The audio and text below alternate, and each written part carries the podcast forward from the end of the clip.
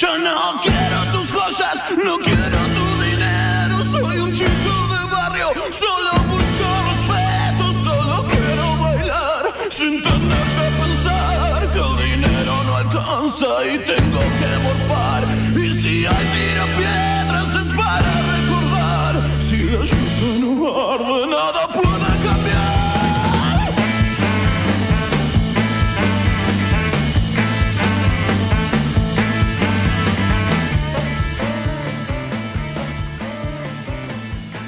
Quemar a un patrullero es el nombre de este programa y haciendo un poco de memoria tengo que decir que en general los nombres de los programas de radio que he hecho no me han gustado. Algunos no me gustaron, otros poco, otros más o menos, pero este me resulta fascinante. ¿sí? Desde que se me ocurrió con una pequeña ayudita de una amiga, me gustó el nombre y todo lo que cualquiera puede llegar a interpretar con esas tres palabras. Quemar un patrullero todos los martes en vivo. Ahora mismo estamos en radioencasa.com. Eso tienen que hacer para escuchar en vivo todos los martes de 16 a 18. Este es Quemar un patrullero número 3. Gracias Astilla Domínguez, quien me acompaña siempre por cubrirme la semana pasada. Estuve enfermo, ya el segundo programa me enfermé, no vine. Así es como hay que empezar los, los proyectos. ¿Cómo estás, Gus? Fallando. ¿Todo, todo bien? Bien, bien, muy bien. Bienvenido nuevamente a este espacio. Gracias, gracias. Ya, mm, ya están todos nuestros invitados del día de hoy. Está a quien acabo de saludar, Sergio Che, Sergio, ex Natas, Soldati, Ararat y un largo etcétera. Están los chicos de las diferencias también, a quienes acabo de conocer personalmente, los vi en vivo hace poco. Hablamos de ellos en, en el primer programa. Sí, Así recuerdo. Unimos, unimos esas, a esas generaciones hoy. Así que estás cómodo con el nombre del programa. Me gusta quemar un patrullero, sí. Ha, ha generado ya en, en algunos comentarios en, en la cuenta de quemar un patrullero, que es esa, ¿no? Aprovechamos para decir todas las cuentas que tenemos para, para que puedan seguirnos a los que estamos aquí. Cuentas de Instagram, que es lo que importa. Bueno, quemar un patrullero es Sí. una. Radio en casa es otra. Sí, Olmedo Gus, la mía. sí, Astilla Domínguez, la tuya. sí. Las diferencias que están hoy aquí. Sergio Chotsobrián, Soldati Doom, son otras de las cuentas que pueden seguir que tienen que ver con nosotros y nuestros invitados del día de hoy. No sé si me estoy olvidando a alguien. Bueno, Ararat Música. ¿no Ararat? Música también. ¿sí? No sé si los natas tendrán, pero no, bueno. tiene, no tiene cuenta natas, ¿no? No, tenemos un teléfono Nokia 310, que es una reedición de Nokia viejo. Esa es la voz de, de Sergio. Y mm, bueno, esas son todas las formas que tenemos por el momento de, de llegar a ustedes, que son, son unas cuantas. ¿sí? Obviamente todos los programas y los podcasts que estamos grabando con Astilla, porque además de hacer este programa los martes en vivo de 16 a 18 en radioencasa.com, después los subimos completos a, a Spotify y también estamos grabando un podcast. Ya está el capítulo número 3, que es de Babasónicos. Ya está Sí. disponible a partir de hoy. Ya está, está disponible a partir de ayer, creo. Más en formato debate, ¿no? No, no, tan, no siguiendo este patrón que estamos utilizando en vivo de entrevistas por ahí, de permitir que una banda venga a No. visitarnos, sino más de debate. Nos enfocamos en un tópico en particular y ahí nos metemos por 30, 40 minutos a Claro, ahí hay una diferencia clara entre este que es el programa y tenemos invitados como hoy, Sergio y los chicos de las diferencias. El, el podcast tiene que ver con charlas. Hay tres capítulos. El primero, ahí hablamos de la música alternativa y lo que fue la, la revolución James Addiction Nirvana. En el segundo hablamos de la revolución interna de Metallica, en la era Load. Y este último es sobre Babasónicos. Hubo grandes coincidencias, me parece, entre nosotros dos y esa charla, porque nos parece la banda o una de las bandas más interesantes de la Argentina de los últimos 30 años. Sí, seguro, y aparte es una banda que está en constante combustión interna, ¿no? O sea, combustión interna constante, no sé, se reinventan permanentemente. Eh, con esto estamos haciendo referencia a quemar a un patrullero, entendiendo la música como acto revolucionario y entendiendo esto como más te guste. ¿no? La revolución puede ser tirar piedras, si querés, y te parece que va por ahí. No la promovemos, para nada. Lo de quemar un patrullero no es literal, ¿no? Tiene que ver con, con una sensación, con una, con una emoción, porque algunos han defendido a la policía, no sé quiénes, pero lo han hecho. De todas maneras, uno puede interpretar como revolucionario cualquier cosa, que así lo desee, y es lo que estamos haciendo.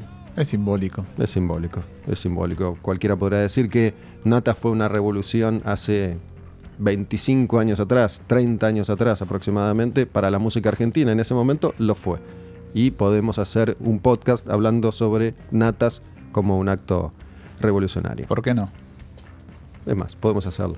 Hoy, en un rato después, cuando terminamos hoy el, el show, este en vivo, cerca de las 6 de la tarde, vamos a, a grabar otro, otro capítulo. Podemos anticipar de qué se trata, Dale. ¿no? Si te parece, porque todos aquellos que escuchamos rock alguna vez estamos, estamos esperando la llegada del Mesías, ¿no? Que, que haya. que aterrice algún salvador o salvadora y nos corra de este lugar que eh, ocupa el rock hoy y es casi el lugar del ostracismo y nos vamos a explayar cuando grabemos, pero tiene que ver con que no hay nuevos referentes grandes, populares y masivos. Miren, ahí Sergio muestra, a ver si se ve ahí, ¿sí? Un póster de, de Soldati. Ahí está Muy bueno. como una de las oportunidades que puede llegar a tener la música de, de salvarnos, entre comillas. ¿sí? Pero tiene que ver con ese espacio que ha ido cediendo el rock desde hace un tiempo. Bueno, ya se enterarán. Si les parece, podemos escuchar una, una primera canción. ¿sí? Estuve escuchando Dirt de Alice in Chains desde, desde ayer.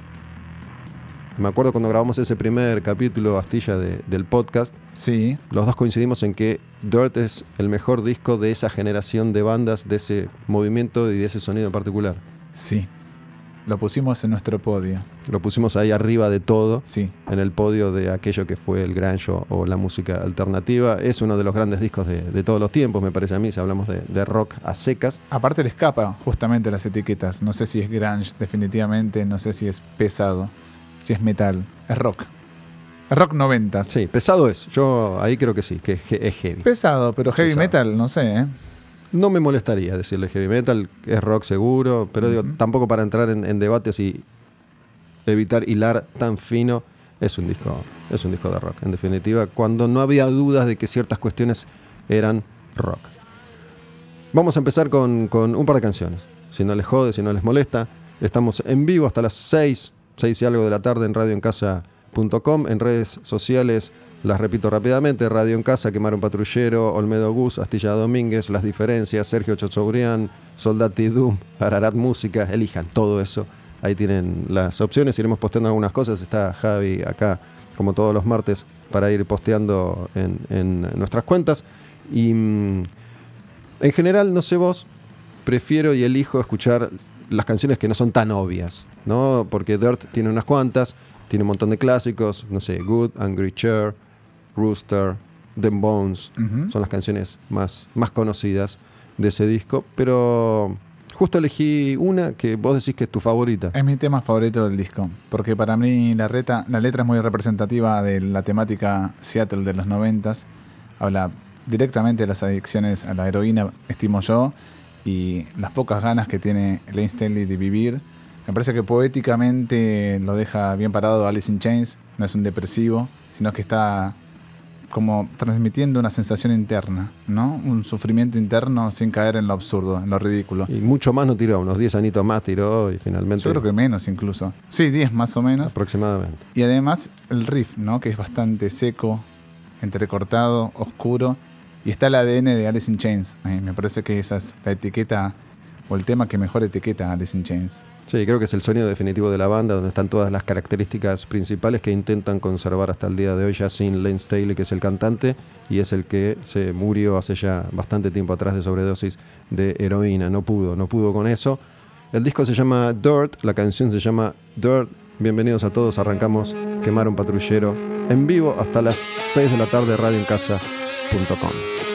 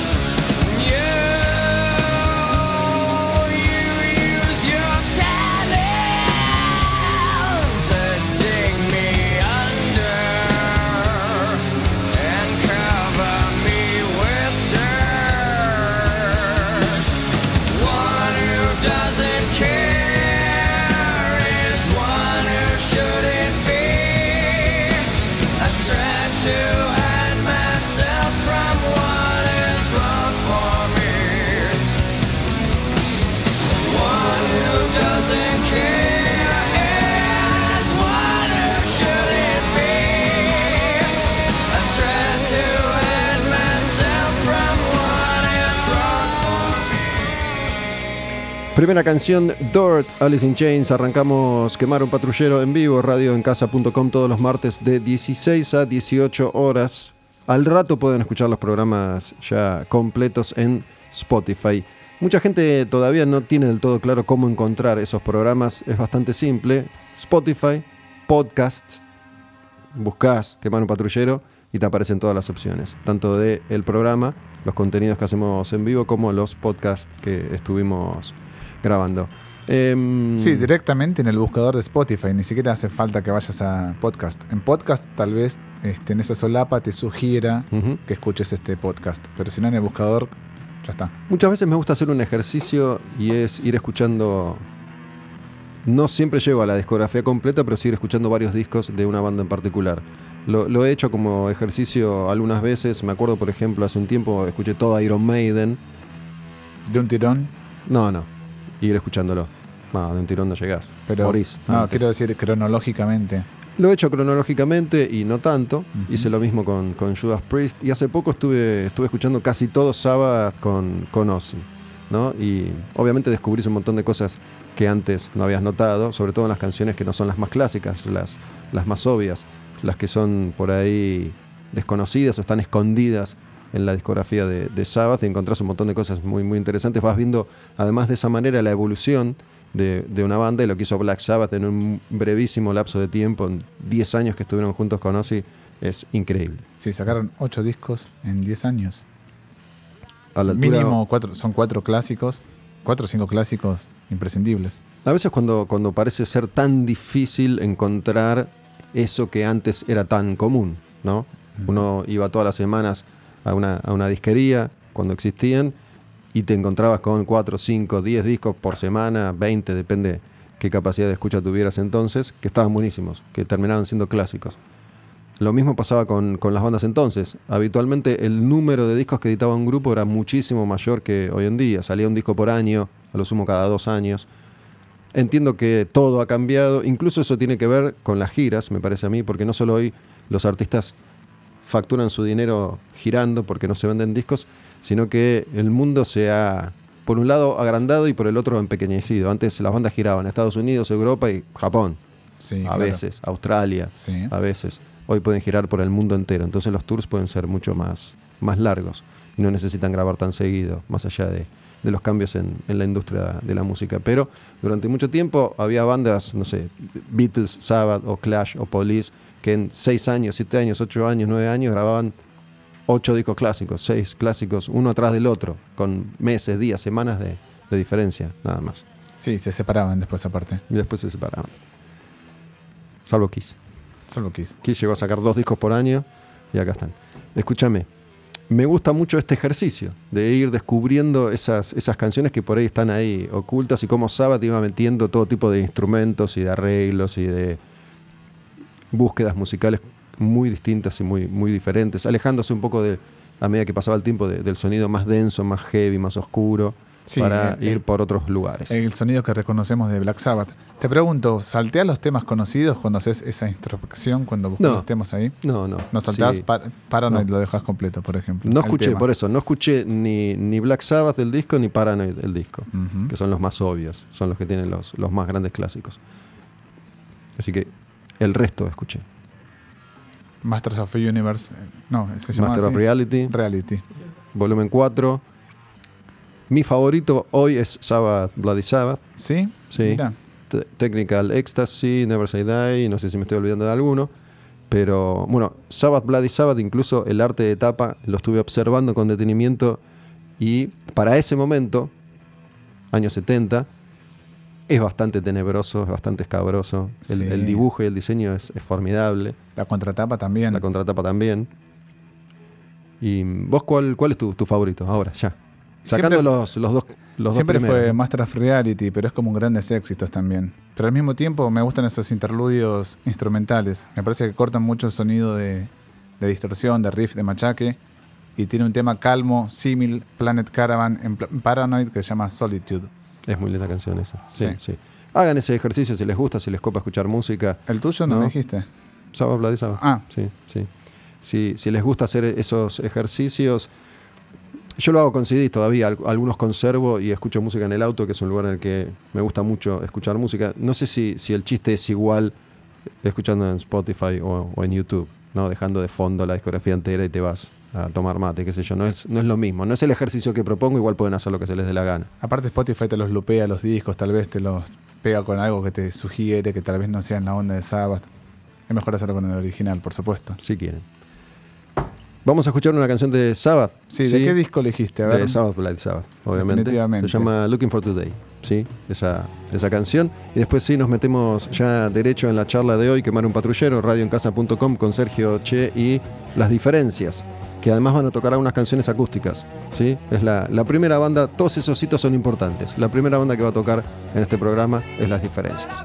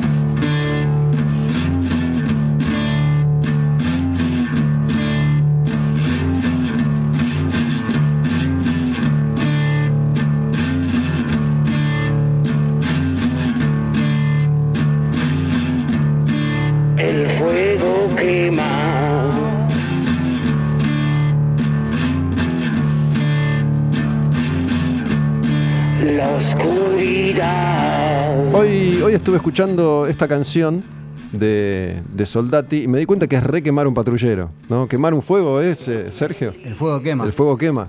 El fuego quema. me gusta, me gusta para quemar un patrullero. Sí, escuchamos recién Looking for Today de Black Sabbath, antes Alice in Chains, Dirt, primeras canciones. Bueno, ahora sí. Está Sergio. ¿Cómo andas? ¿Tanto tiempo? Buenas tardes, Gus. Buenas Sí. tardes a todos, los chicos de la diferencia también. Tanto tiempo en esta situación. Nos vimos hace, hace unos meses. Personalmente, que fue en Volcom. Fiesta de Volcom. Fiesta del año pasado. Ararat, tocando con los instrumentos de Oski. eh, muy divertido. Ahí está. Y mm, me di cuenta, me di cuenta una, una cosa que, que sabía pero no recordaba. Me gusta en general contar los orígenes de, de las cosas. ¿Por qué están ustedes acá? Están los chicos de las diferencias también. ¿Cómo andan, chicos? ¿Bien? Todo bien, gracias por invitarnos. Un gusto estar con ustedes.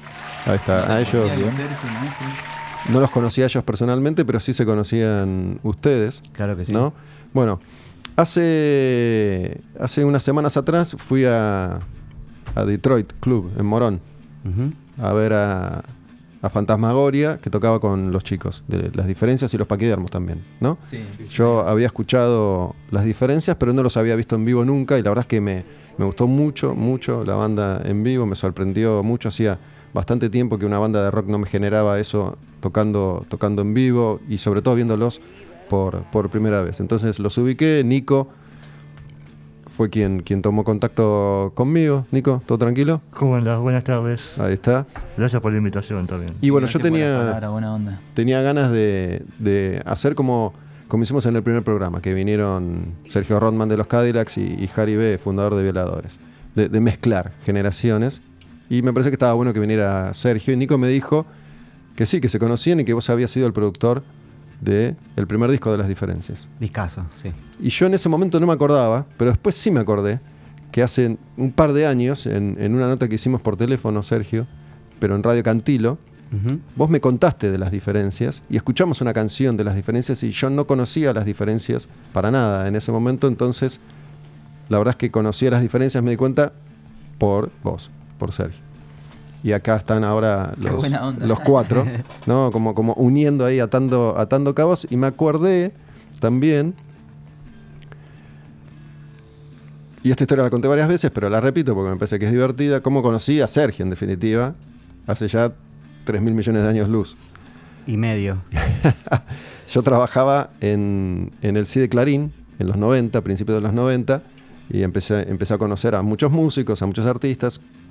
Pegué mucha onda con Babasónicos, me gustaba mucho Babasónicos, me gusta mucho Babasónicos. Los conocí a ellos y conocí a Cosme, el manager, durante los primeros 10 años de vida, poco más, poco menos, de, de Babasónicos Señor Palumbo. el señor Cosme Palumbo. Un abrazo para él. Y mm, pegamos onda, charlábamos siempre sobre música, sobre el laburo, la vida, etcétera, etcétera. Y una vez me pasa un cassette que le había llegado a él. Un cassette que era un demo de Natas, banda que yo no, no conocía todavía en ese momento y cuando los escuché me volví loco. Era, era un cassette que, ¿qué tenía? ¿Tenía Del Mar? ¿Tenía canciones que fueron a Del Mar después? ¿O Puede ser algunas el no? primer cassette en busca de la especia marrón, que el nombre casi ni se leía, que tenía cuatro temas. Que después de ahí uno fue para, para el disco del mar. ¿Y hubo otro cassette? Después hicimos el cassette de- del mar, después del mar dos bonus tracks y después Rotation, que fue como el demo de Ciudad de Braman.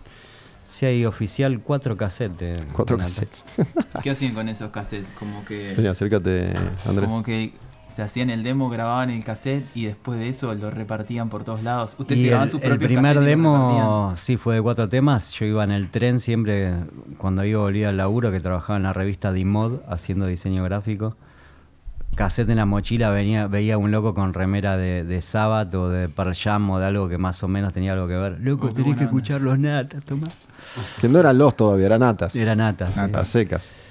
Y después ya el segundo cassette que fue del mar lo grabamos como, o sea, como un disco realmente. Fuimos a lo de Pichón del Pont, que en ese momento grababa, no sé, Rata Blanca con la Sinfónica.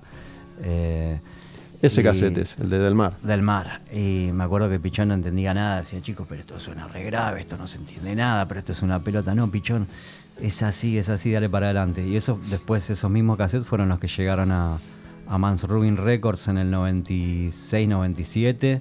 De ahí remasterizaron y salió el CD del mar. Mans Ruin era un sello especializado en, en este tipo de rock de Estados Unidos, de, de un tipo que era también diseñador, ¿no? Frank Osick. Sí, que hacía muy, muy buenos artes, ¿no? En la época en la que eh, seguramente, por lo menos nosotros tres, no sé ustedes, comprábamos discos también por, por la tapa, ¿no? Sin saber qué había adentro. Sí. Sí, yo compraba, o, o era como un- una garantía de calidad, ¿no? Si decía Mans Ruin, yo lo compraba, sin saber qué tenía Tenía lo adentro. que decías antes, Man Ruin editaba alrededor de 10, 10 discos por mes, más o menos, en- entre vinilos y CDs.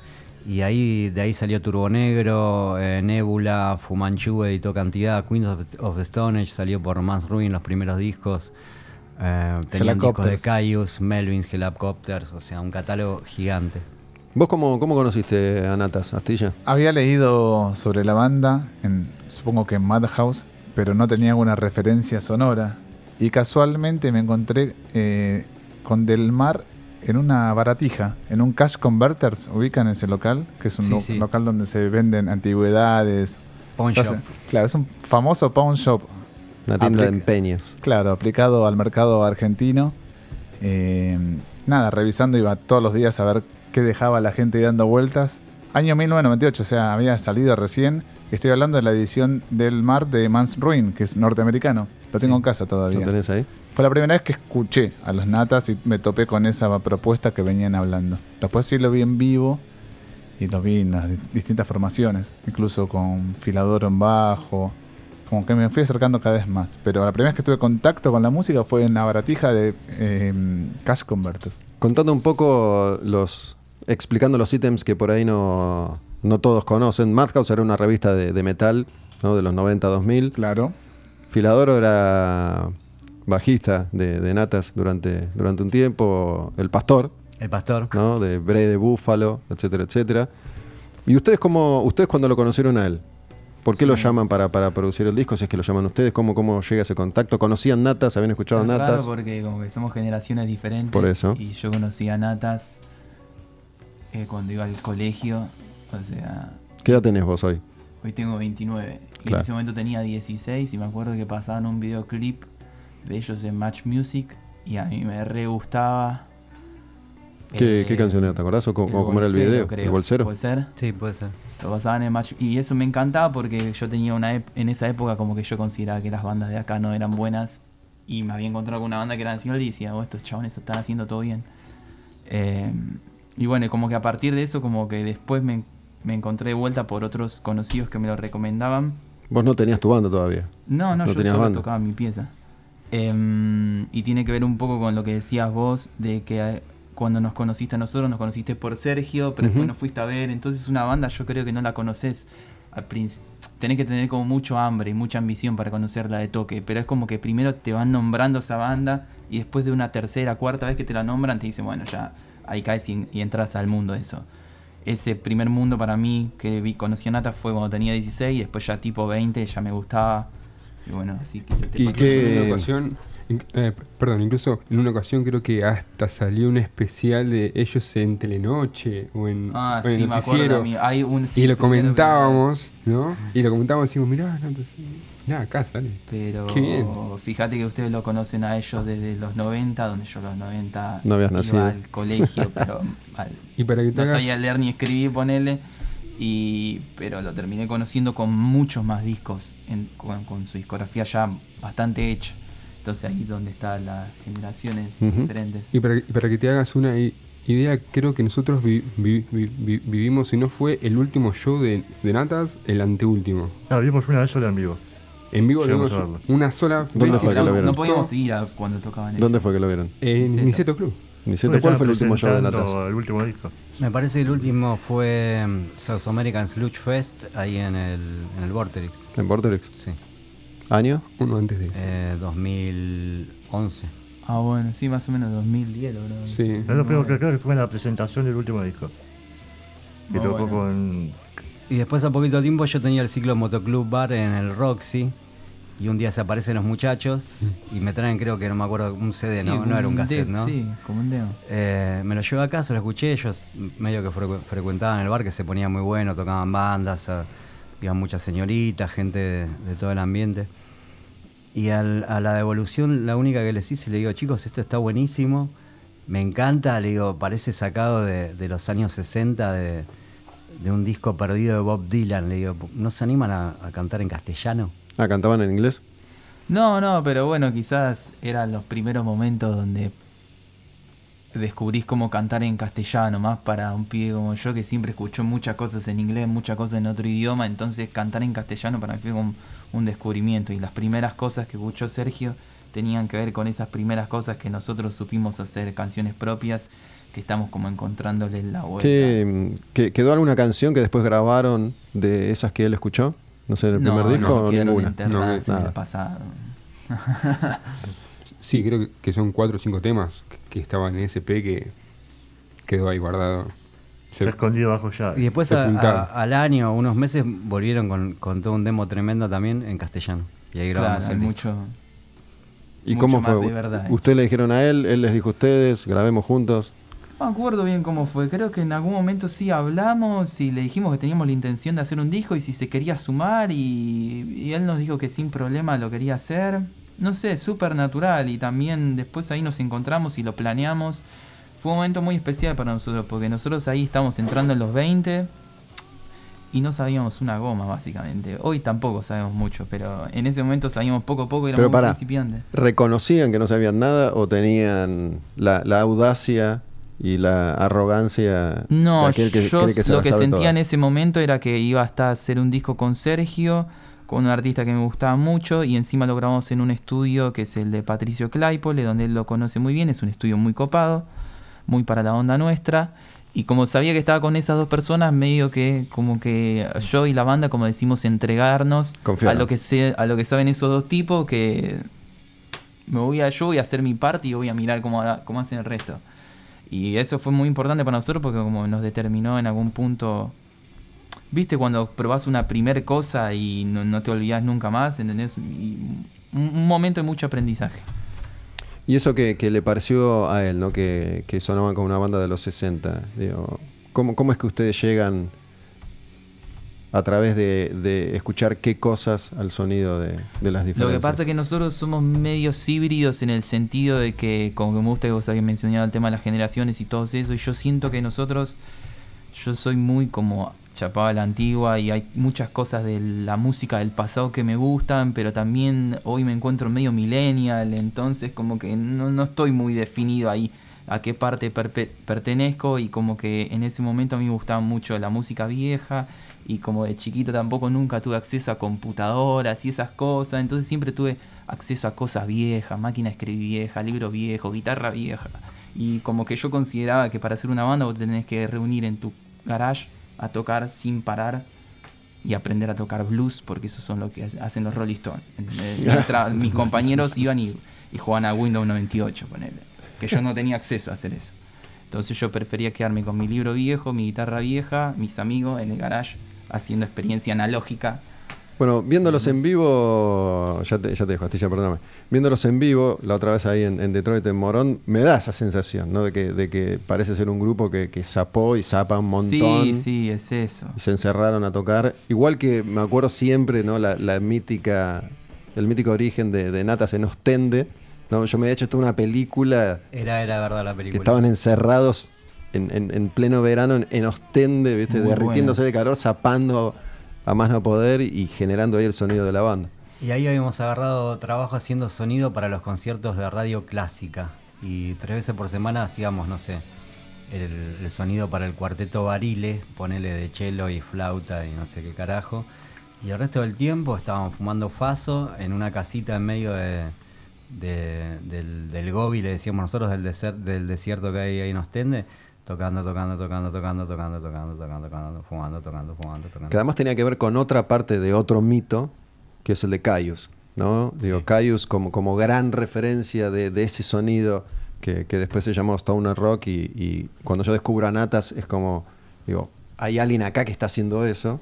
Y Caius, una banda de Estados Unidos, la banda de Josh Homme, de, de Queens of the Stone Age, se supone, ¿no? Igual la leyenda siempre se agiganta, pero que se iban ahí al desierto, eran de Palm Springs, que es un desierto, una- un pueblito chiquitito, muy chiquito, a, a unas horas de Los Ángeles, en California, camino a, a Coachella, si alguno alguna vez fue a Indio, donde se hace Coachella todos los años, el festival este enorme, y se iban al desierto a zapar supuestamente a fumar porro, tomar ácido con generadores. Ellos después dejaron que la leyenda corriera, nunca sabremos exactamente cómo era, pero bueno, hay como, como un origen similar en Cayus Natas, las diferencias, esto de encerrarse a zapar. en Sí, a nosotros a tipo 18, 19 también nos agarró la cosa de que no, no nos interesaba tocar en vivo, pero como que nos encerramos a tratar de sacarle un sonido a los tres juntos.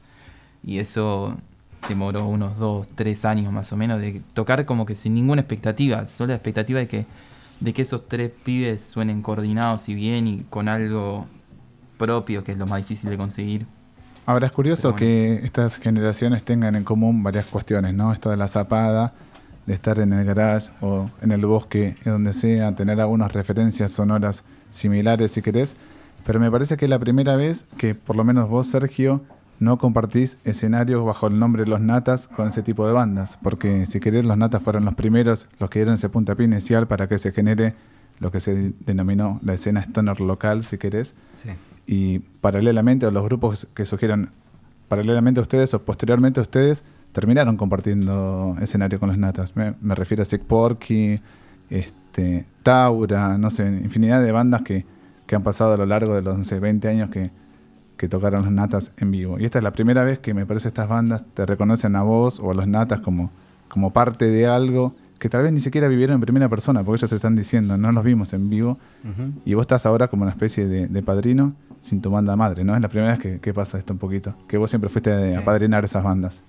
Sí, lo que tiene es que nosotros siempre desde el año 90 y pico hasta el 2011, hasta la última fecha de los Natas, siempre invitamos, banda que a mí me gustaba, yo la invitaba. O sea, no nunca no, nos acuñamos de nuestra información y nuestros contactos y los sellos de afuera y las ediciones y el sonido. Siempre compartíamos todo. Eh, por eso corrieron, o sea, como invitada de los Natas desde en su momento Taura o Satan Dealers o hasta Viticus vino a tocar o Cross, ponele, el uruguayo hasta los últimos momentos Banda de la Muerte, a eh, después los ciclos en Niceto, los ciclos en el Roxy.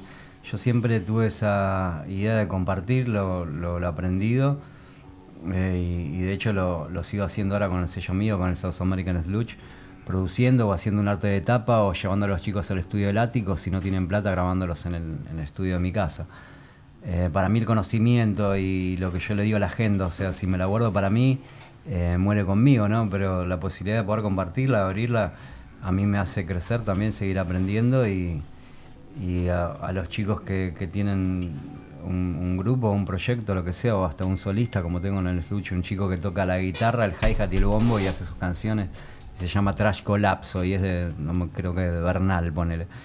Eh, les podés, tal vez con una palabra o con un número de teléfono, eh, dar un- abrir una puerta que para, para todos va siendo importantes. Chicos, ¿qué, qué escuchamos? Escuchamos un par de canciones. ¿Qué tienen ganas de escuchar? ¿Sergio, ustedes, o de las bandas de ustedes, o de las bandas que se les antojen? Música brasilera, por ejemplo.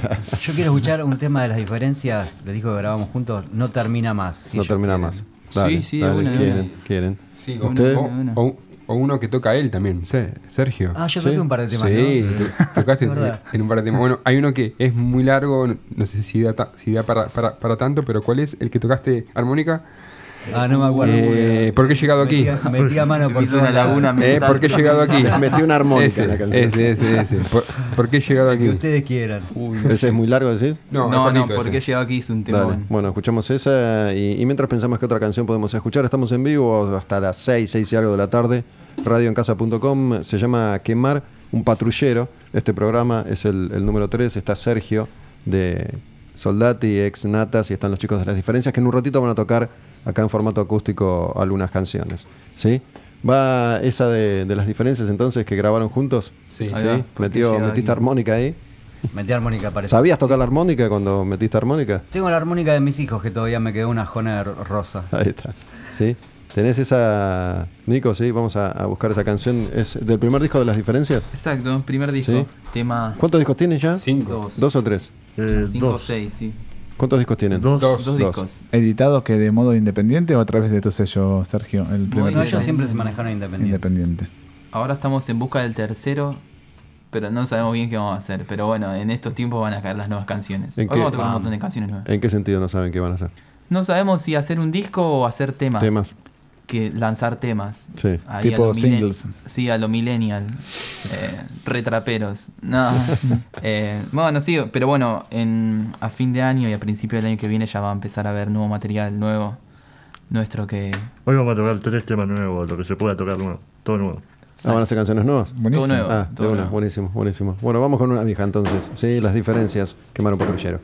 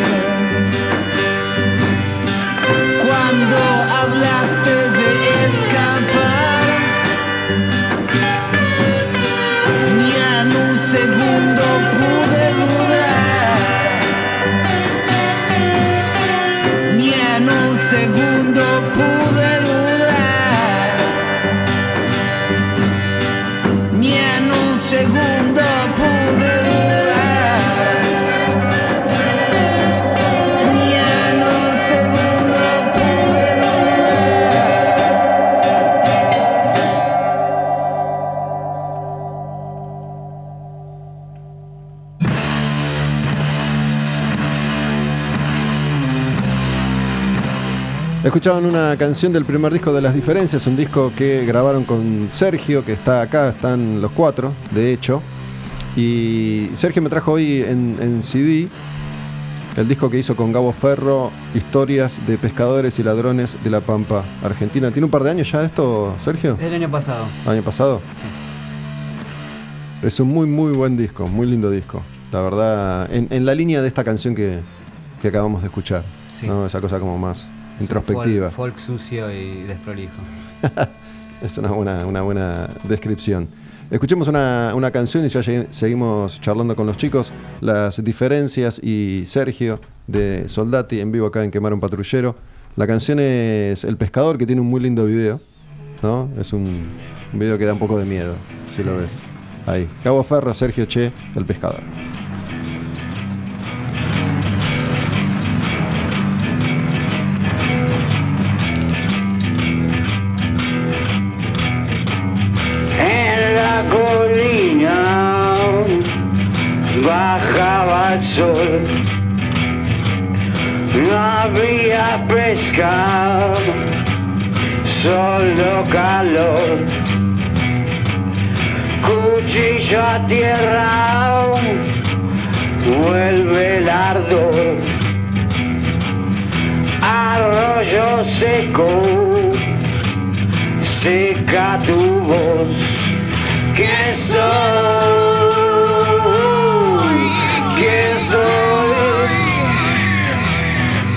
¿Quién soy?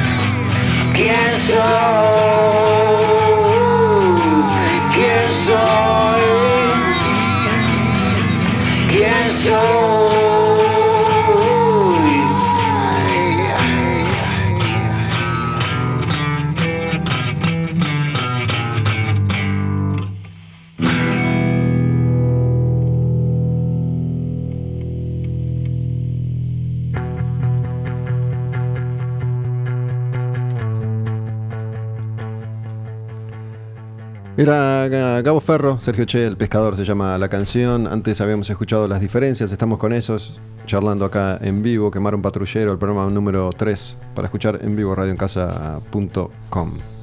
Ustedes, chicos, las diferencias, ¿de, de qué zona son? ¿De, de Buenos Aires, capital? De caseros, de donde es Tanguito. De Tanguito. Hay un mural de Tanguito en Caseros. Ahí, enfrente de la casa. Bueno, nosotros de ese mural vivimos a 5 cuadras. No, lo pregunto porque generalmente es como que cuando empezás con tus bandas empezás a hacer vínculo con las bandas o de la zona o de los clubes de la zona, digamos, como que a veces se ve como, no te digo complicado o inaccesible capital, pero por ahí decís Sergio, de los Natas, esa leyenda, y después terminás como teniendo un vínculo más ya casi fuera de padrino, amigo, mentor, lo que quieras. Sí, eh, con la zona eh, fue un poco raro porque a nosotros nos pasaba al principio que, como bueno, somos ahí del oeste, había mucho vínculo con bandas más de rock de barrio, ese tipo de cosas. Y nosotros no, no entendíamos y no curtíamos mucho eso. Claro. Entonces, como que terminamos yendo a Capital, bueno, terminamos en el motoclub, zonas, como que lugares donde tenía más el código que lo que nosotros queríamos escuchar. Pero también descubriéndolo muy a poco, porque muy pendejito, ¿entendés? Como muy. ¿Entendés? Tratando de encontrar en tu país lo que hay, la música de afuera que te gusta.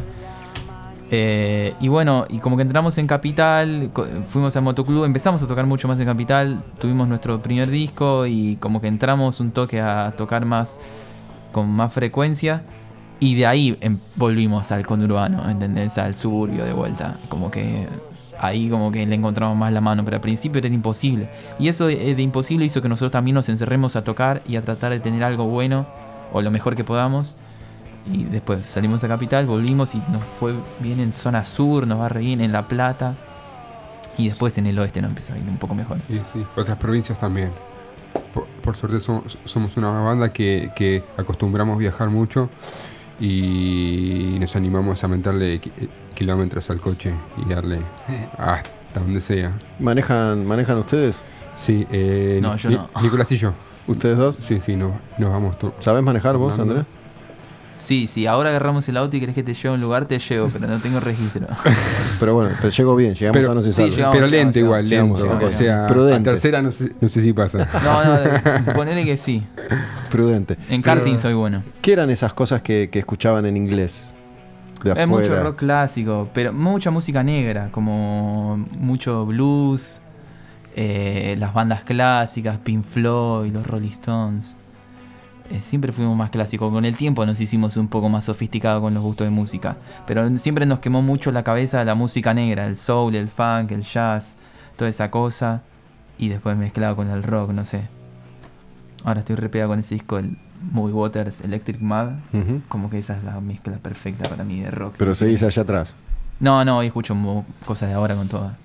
Sí, y, y, no sé, eh, escucharon, se engancharon con, con bandas por ahí como, como ustedes que, que aprendieron de eso, digo, no sé, Black Keys, por ejemplo, y esas, ese, ese rock. Sí, los bueno, eso años. también nosotros somos un producto en cierta forma de eso, porque esos son los, los artistas que estuvieron muy en- vigentes cuando nosotros éramos adolescentes y nosotros vimos que lo que nos gustaba de viejo a nosotros, esos artistas lo estaban haciendo en ese momento, como los Strokes, como los White Stripes, ¿Entendés? Si hubiésemos sido más noventeros, adolescentes más noventeros, no, no sé si hubiésemos tenido ese revival así.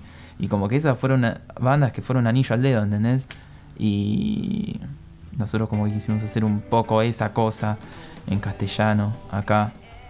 Em, pero bueno, eso. Yo quiero recordar, Sergio, que, que vos no tenías tan escuchado lo que se hacía cuando ustedes tocaban como natas a nivel contemporáneo. No, no- no era que habían estudiado Cayos o sí. No, yo la verdad que venía escuchando más, no sé, Corrosion of Con- Conformity, Danzig, eh, TSOL, Suicidal. Eh, ya después, una vez que agarro mi primera guitarra a los 18 y empiezo a hacer mis primeras notitas, que después terminaron siendo canciones de natas, tenía mi disquería del barrio que una semana fue un mes contundente en mi vida. Una semana me acercaron eh, Houdini de Melvins. La otra semana, Sleep Holy Mountain de Sleep. De Sleep. Y la otra semana, Caillou eh, Blue for the Red Sun.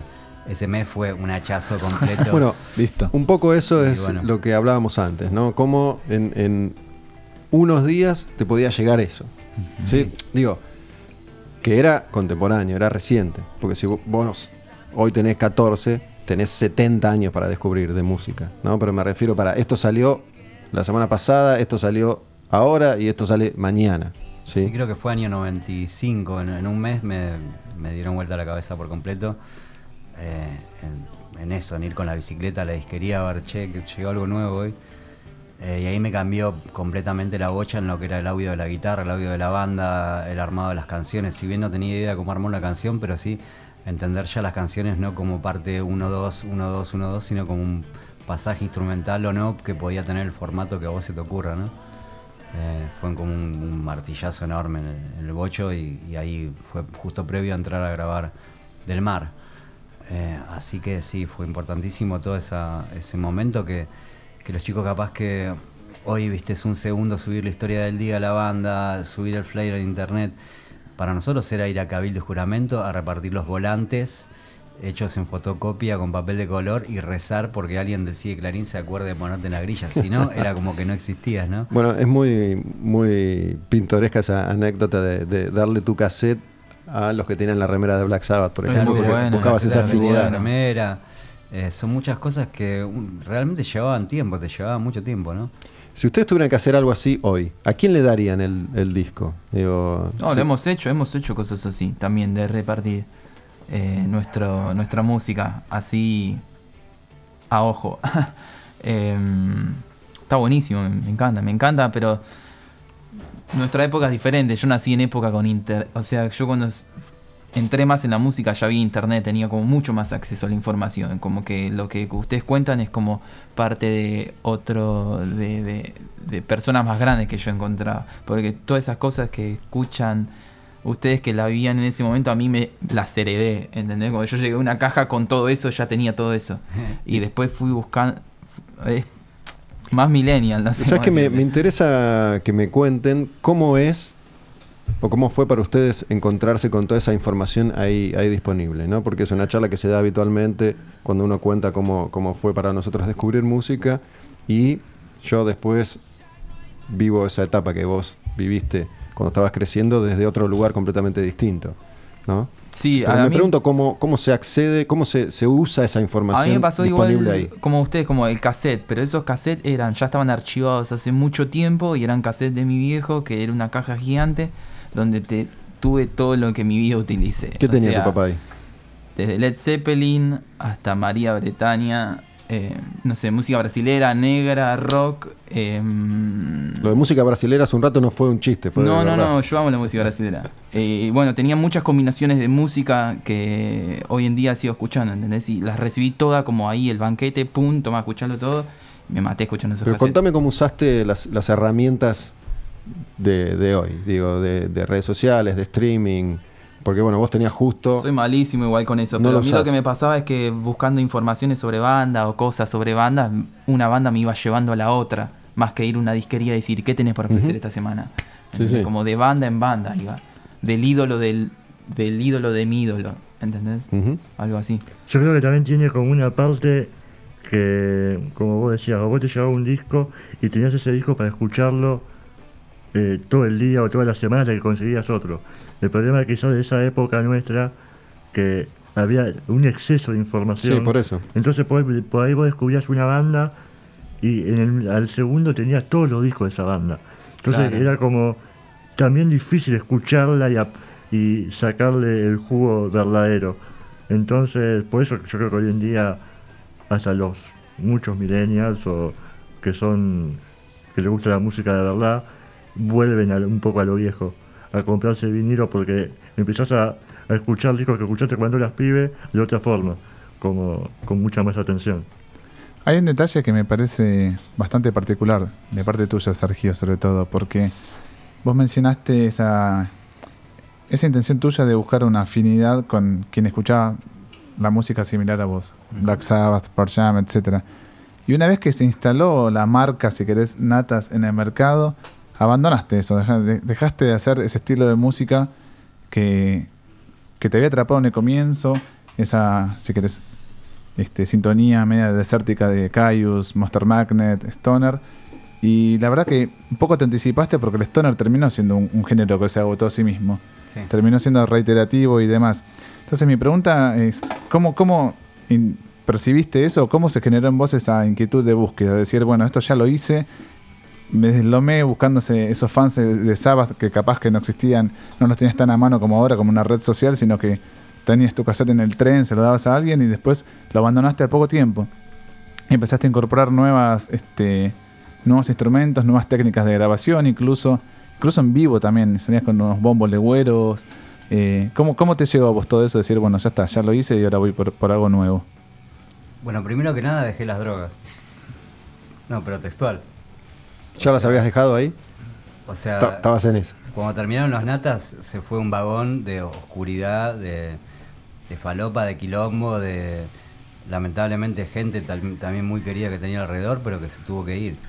O sea, los natas se fueron, no sé cuántos años ya, desde el 94, 2011, 16, 17 años, de gira muy, muy castigadora. Eh, los últimos años hicimos creo que 8 o 9 giras en Europa, años consecutivos, 28 recitales en 22 días, ciclos en insetos imparables, grabar, como vos decías, un disco por año.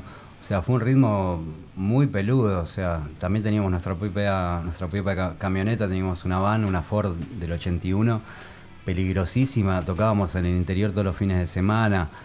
Eh, yo creo que con mucha suerte sobrevivimos y, los tres y quedamos más o menos en una pieza como para cada uno seguir haciendo lo suyo.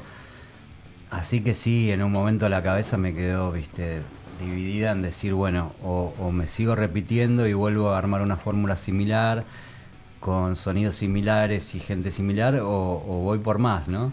Y ahí fue cuando, cuando arranca, digamos, la parte B de Ararat, el disco Cabalgata hacia la luz. O sea, arranca toda una etapa de mi vida de, de empezar a buscar cosas que tenían más que ver con, con mi edad, con un padre con chicos que ya se estaban haciendo adolescentes. Em, y al principio, obviamente, el miedo de si no va a ser lo mismo, si no va a estar la inspiración, si no me fumo uno, no va a salir la canción. Y con el tiempo me, dio la pauta de, no te digo todo lo contrario, pero de hecho en estos últimos años estoy grabando uno o dos discos por año propios. Arará tres discos, Soldati todavía no grabamos disco, no porque no esté, sino porque estamos esperando un poquito que, que se arme la, la patria metalera de Soldati, digamos, para que realmente haya un público para, para después querer el disco. Grabé cuatro discos solistas, el disco de Gabo, música para película. O sea que, que para mí fue romper con un propio mito que era que, que las drogas y el rock and roll y el descontrol eran rock y que el estilo de vida del rock eh, también era el estilo que tenías que llevar de vida en tu vida. Eh, a mí ese mito se me partió a la mitad. Hoy día para mí el rock es, es la música que hago arriba del escenario, es lo que genero con, con mis compañeros de banda en un estudio o yo solo en el estudio de mi casa volviéndome loco haciendo una slide con una criolla toda oxidada. Pero no es el, el estilo de vida que hoy llevo en el día a día. Ahora si me decís Sergio querés tomar, te voy a pedir un té, un té de manzanilla si tenés mejor. Eh, y, vengo a verlos ustedes, traigo regalos, yo qué sé, eh, hablo bien con los chicos. Es como algo que, que en el momento de tanto adrenalina y tanto quilombo que viví con los natas, tal vez no tenía mucho registro de lo que iba haciendo. ¿Qué, mm, les pasa a ustedes con ese tipo de, información? Porque durante mucho tiempo era imposible no, no vincular a la música con todo este universo, incluyendo el de las drogas. ¿No? Y, y el mensaje siempre era, además de la música, que drogarse estaba bueno en el sentido de que sos re rockero, tiene onda, es, es como se aceptaba y se, y se decía y se contaba y se comunicaba que era un integrante más de- del universo de la música, ¿no? Digo, el, el- el viejo y gastado eslogan de sexo, drogas y rock and roll. Pero desde hace ya unos 15, 20 años, el mensaje que baja en general desde el escenario en todo el mundo ya no es ese. Digo, por más que siga habiendo músicos que se drogan y se mueren, pero ya no se, no se endiosa tanto ese estilo de vida. Digo, ¿cómo, cómo fue para ustedes eh, formarse en una, en Mira, una etapa diferente con respecto a eso? Somos tres Que- marcianos. no somos demasiados, pero. Me acuerdo que uno de los primeros shows que tocamos en Capital nos invitó Sergio. Y una charla que tuvimos, él nos dijo, chicos, cuidado con las drogas, cuídense entre ustedes. Porque cuando, están, cuando empiecen a tocar eh, es difícil llevar todo, todo eso a la vez. Y, creo que lo tomamos muy, muy, muy en serio lo que dijo. Porque después nosotros, a los poco tiempo empezamos a viajar posta, o sea, cuando él dice que hacemos kilómetros, viajamos, no sé, vamos hasta Tilcara y volvemos manejando, tocando en todas las provincias, durmiendo una o dos horas por día porque volvés a las 5 de la mañana de tocar, a las 9 tenés que irte del hotel. Y no tenemos tiempo para drogarnos porque Claro, estoy tan cansado que la si verdad a- no da para tomarse Si a una todo eso vos le sumás droga, ya estaríamos en una Sí. lápida en la ruta. ahí. Es lo que dice Sergio también, o sea, si vos empezás a tocar un poco más esos límites, siento que puede ser peligroso y no sé, como en nuestra cabeza siempre estuvo mucho eh, como en la música, como en la música, música, ¿no? Música y el contexto de la música. Después también cuando vas encontrando más kilómetros de fechas y teniendo más experiencias, se empieza a ver cosas más, más eh, locas, pero pero también lo que pasa es eso, lo ha- en, en nuestro caso viajamos por nuestros propios medios, armamos el escenario con nuestros propios medios y no nos queda ni como la energía, ni el tiempo, ni el dinero para, para reventarnos, ¿entendés? Entonces medio que vamos a la música de una. Más allá, Sí, Pero- perdóname. No, digo, para cerrar este tema por lo menos, digo, más allá de, de lo que uno pueda pensar una película como The Dirt de, de Motley Crue, ¿no? No sé si, si la vio alguno, si alguno conoce No, la historia de Motley Crue, digamos, que era... seis ah, y- súper reventado, sí. Bueno, sí. sí, durante 10, 15 años era una cuestión de 24 horas. Y, Pero ellos tenían un tipo en una limusina que lo llevaba a todos Sí, lados, obvio. así cualquiera hacía Pero digo, igual, no, no entiendo cómo podías soportar ese nivel de, de vida. ¿no? Hay, hay una parte, de- más allá de que es una película y, y cuentan la historia que quieren contar, pero hay, hay como, vos la sí la viste, Astillo o no? Sí, Sí. está basado en un libro también, o sea, Sí, es una pero viste ese fragmento de Tommy Lee, dice tipo, este es un día en mi vida, Sí. o de Nicky Six, Tommy no me Lee. acuerdo cuál de los dos, ¿no? Y es como una especie de cámara rápida de lo que era su vida, ¿no? Bueno, ahora, cojo, cojo, cojo, me drogo, me drogo, toco, cojo, cojo, cojo, me drogo, me o drogo, sea, no cómo me emborracho, me drogo, cojo, cojo, cojo, y digo, pa, ¿cómo hacía? ¿Cómo hacía para que se le pare el pito tanto Todo durante mentira. años? No, igual lo, lo que más me, me sorprende de esa película es cómo se rehabilitan de no sé cuántos años de, de adicción a la heroína en dos semanas. Eso fue lo que digo, debe, deben haber ido a una clínica muy buena, ¿no? Muy, muy bueno. Sí, A mí me para costó mí es bastante mucho más. mito. Por- pero por eso digo. Después reincidieron igual, pero... Eso No, eso no lo contaron, lo dejaron para las dos. Ojo, yo lo, lo cuento como una anécdota ahora, pero y, y también con cierto peso, pero yo creo que es una cuestión de también de edades, de o sea, yo, yo no digo que algo esté bien o que esté mal. O sea, es- por lo menos lo, lo que conté yo es lo, lo que me tocó vivir a mí y la elección que yo tengo hoy día, ¿no? Hay gente que, que las drogas la puede llevar bárbaro hasta el último día de su vida. Eh, a mí me tocó vivirlo de esa manera y parar de tope con todo, pero, pero creo que no hay una fórmula, creo que es algo muy personal, es algo muy delicado también, ¿no? Y hay músicos que les funciona determinada fórmula y otros que no, como el que se fuma uno antes de jugar el partido con los amigos de la secundaria y después llega a la casa y es un campeón. Eh, pero bueno, eh, viste hay una frase de los Sabbath que, que dice que arrancamos siendo músicos experimentando con las drogas y terminamos siendo drogadictos experimentando con la música. Puede pasar. Puede pasar. Es así. En cuanto al baje musical que tienen ustedes, este, las diferencias, digo yo, con toda esta inquietud que hablaste de, de cajón, de toparte con María Bretaña, no sé, de, de pescado rabioso, qué sé yo, lo que quieras, Mm. te vas a tocar a Tilcara, como dijeron, te volvés con algo impregnado, se vuelven con algo, Sí, se van trayendo vale. algo de ahí. Sí, sí, más vale, porque nos dedicamos mucho, nos dedicamos mucho a tocar y eso va juntando experiencias y realmente a la hora de hacer música después y, poner palabras a tu música, no tenés otra cosa que hablar de lo que viviste, ¿entendés? Y, y lo que vivimos nosotros fue tocar lo más que podamos. O sea, este año estamos un poco más tranqui, pero realmente hacemos medio casi todos los fines de semana tocamos. Y eso va juntando material en la cabeza, experiencias y realmente quedan volcadas en los discos que hacemos, en las canciones que hacemos. No tenemos como otra cosa de qué hablar. Y mm, nuestro segundo disco, que es el último, tiene muchas experiencias de ese tipo. Y, y Experiencias bueno, ruteras. y sin ir muy lejos, eh, nombraste justo Ti- Tilcara y ahora el próximo el, el próximo mes o este mes, eh, cuando, cuando esté casi fin- finalizando, vamos a lanzar un nuevo sim- simple nue- nue- nue- nuestro, que es un folclore, que es más rockero, o sea, es, un, es una chacarera su- super rockera. Y bueno, tiene un legado un poco de, de todo el costado na- nacional que vamos eh, este, mamando en la tierra, ¿no? Chicos, le- les propongo algo. ¿sí? Antes que se nos termine el programa, estaría bueno que, que toquen, elijamos una o dos canciones, así los chicos se acomodan, tocan y después hacemos un cierre todos juntos acá, acá en la mesa. Astilla, ¿qué tengas nada de escuchar? ¿Sí? Y para ilustrar un poquito todo lo que veníamos hablando, Monster Magnet, Dale, busquemos un, un Monster Magnet. Nico, sí, ahí nos, nos avisás. Estamos con Sergio, Sergio de, de Soldati. ¿Cómo anda Soldati, Sergio, mientras buscamos la canción? Soldati muy bien, eh, venimos a tocar con Barones, eh, que ¿Estuvo bueno? muy bueno, alta banda, a principio de año creo que fue, o el año pasado no me acuerdo, abrimos para I Hate God también, terrible banda. Yo había tocado con ellos en el 98 en San Francisco en lo- con los Natas, o sea, y se acordaban todavía. Eh, me acuerdo que hace poquito que los vi, les voy a, a- a dar unos discos de Natas, viste, de Man's Ruin, como, eh, muchachos, ¿se acuerdan?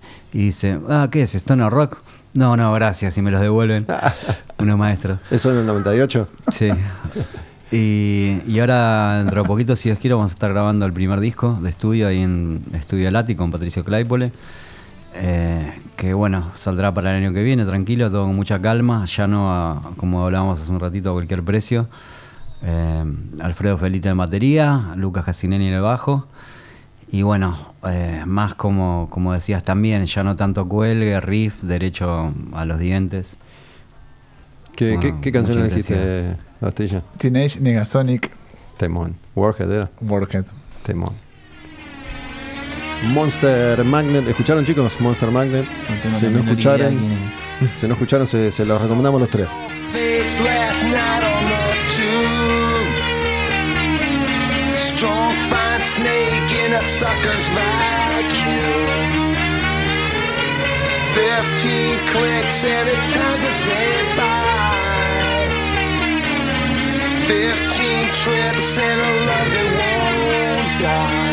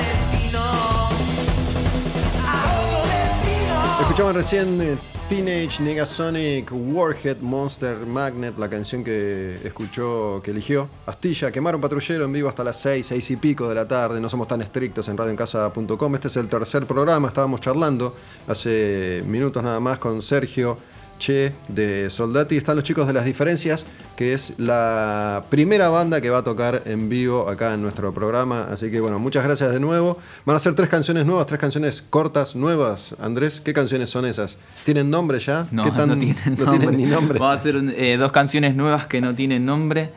eh, y vamos a hacer una tercera que se llama Escapemos, que es de nuestro primer disco. Dale. Bueno, van esas entonces en vivo, las diferencias y después cerramos Quemar un patrullero charlando todos juntos otra vez.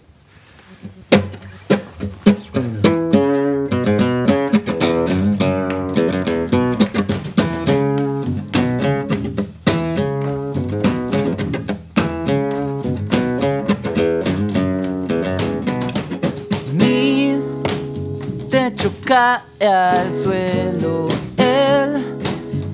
agua sube al cuello, no me da el cuero ni el dinero.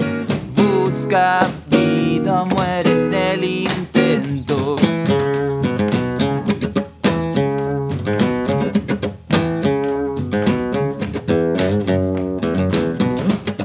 El camino está maltrecho, no me alcanza ni para un rastrojero. Solo verte, eso espero. Busca vida, muere en el intento. Es una excusa para pelear. Este trato está mal.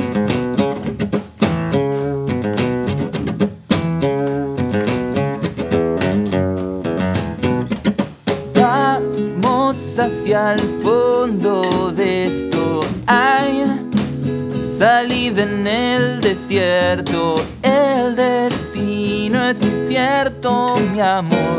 Busca vida, muere en el intento. Es una excusa para pelear.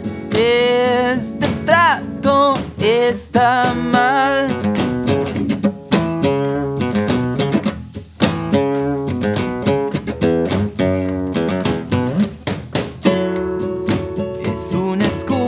Para pelear. Este trato está mal. Está mal. Va.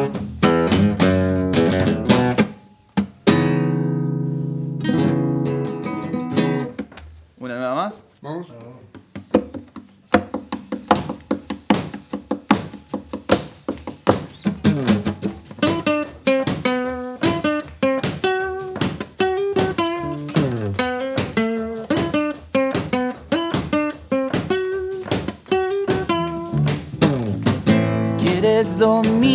No lo puedes negar.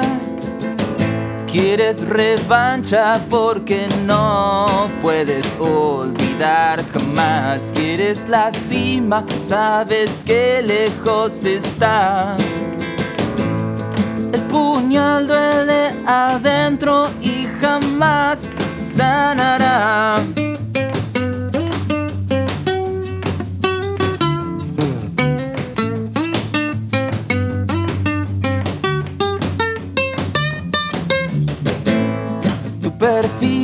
De los que no puedo olvidar. Tu fuego me atrapa contra mi voluntad. Caído en el suelo estás. Viendo desde abajo el mundo girar. La desdicha y la oportunidad la revancha que vendrá. La herida abierta parece no cicatrizar. Busca salida, pero ninguna llave abrirá. El ambiente está caliente, las miradas te apuntan. busca salida, pero ninguna llave abrirá. Ninguna llave abrirá esa puerta. Caído en el suelo estás. Viendo desde abajo el mundo girar. La desdicha y la oportunidad. Revancha que vendrá.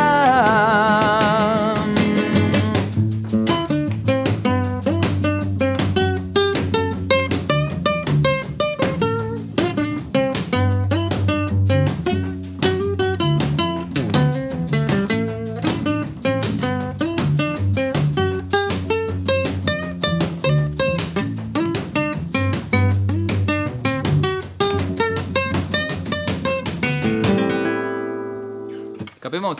Capemos. Du.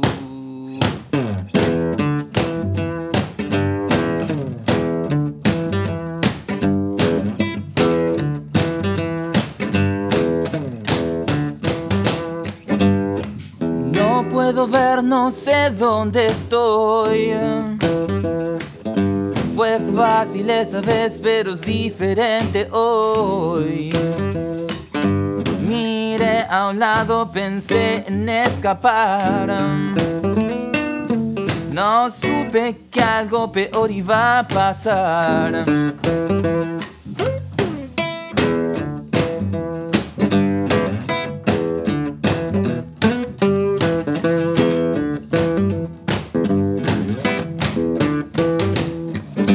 Hicimos un trato, lo escuché negarlo. No recuerdo verlo, no tenía para pagarlo. Quedé solo sin saber por qué. Qué mal que estaba todo, pensé en desaparecer.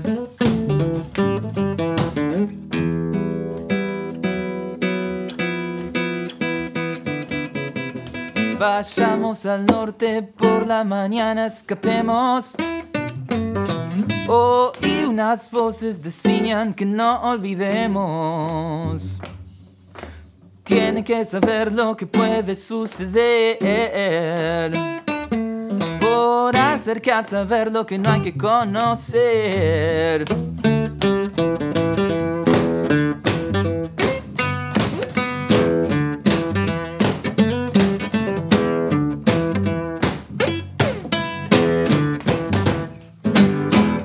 Diferencias, ¿eh?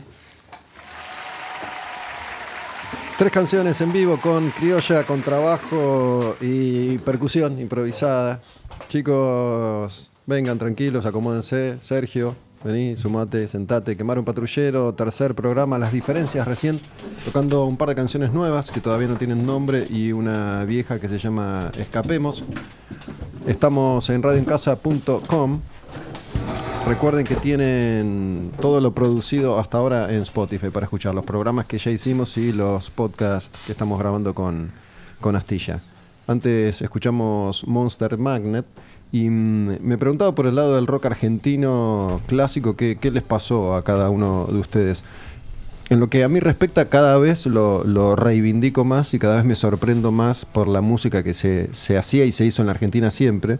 No, me parece que realmente Argentina es, una potencia mundial a nivel rock. Acá teníamos músicos que en los 60 ya estaban haciendo lo mismo que afuera estaban haciendo en el primer mundo. Y, y por ahí intuyo el rock que más los, los emparenta, ¿no? Papa's Blues, Box Day, Manal, Pescado, todo eso. ¿Cómo, se, se lleva o se llevó cada uno de ustedes con esa parte de la música argentina?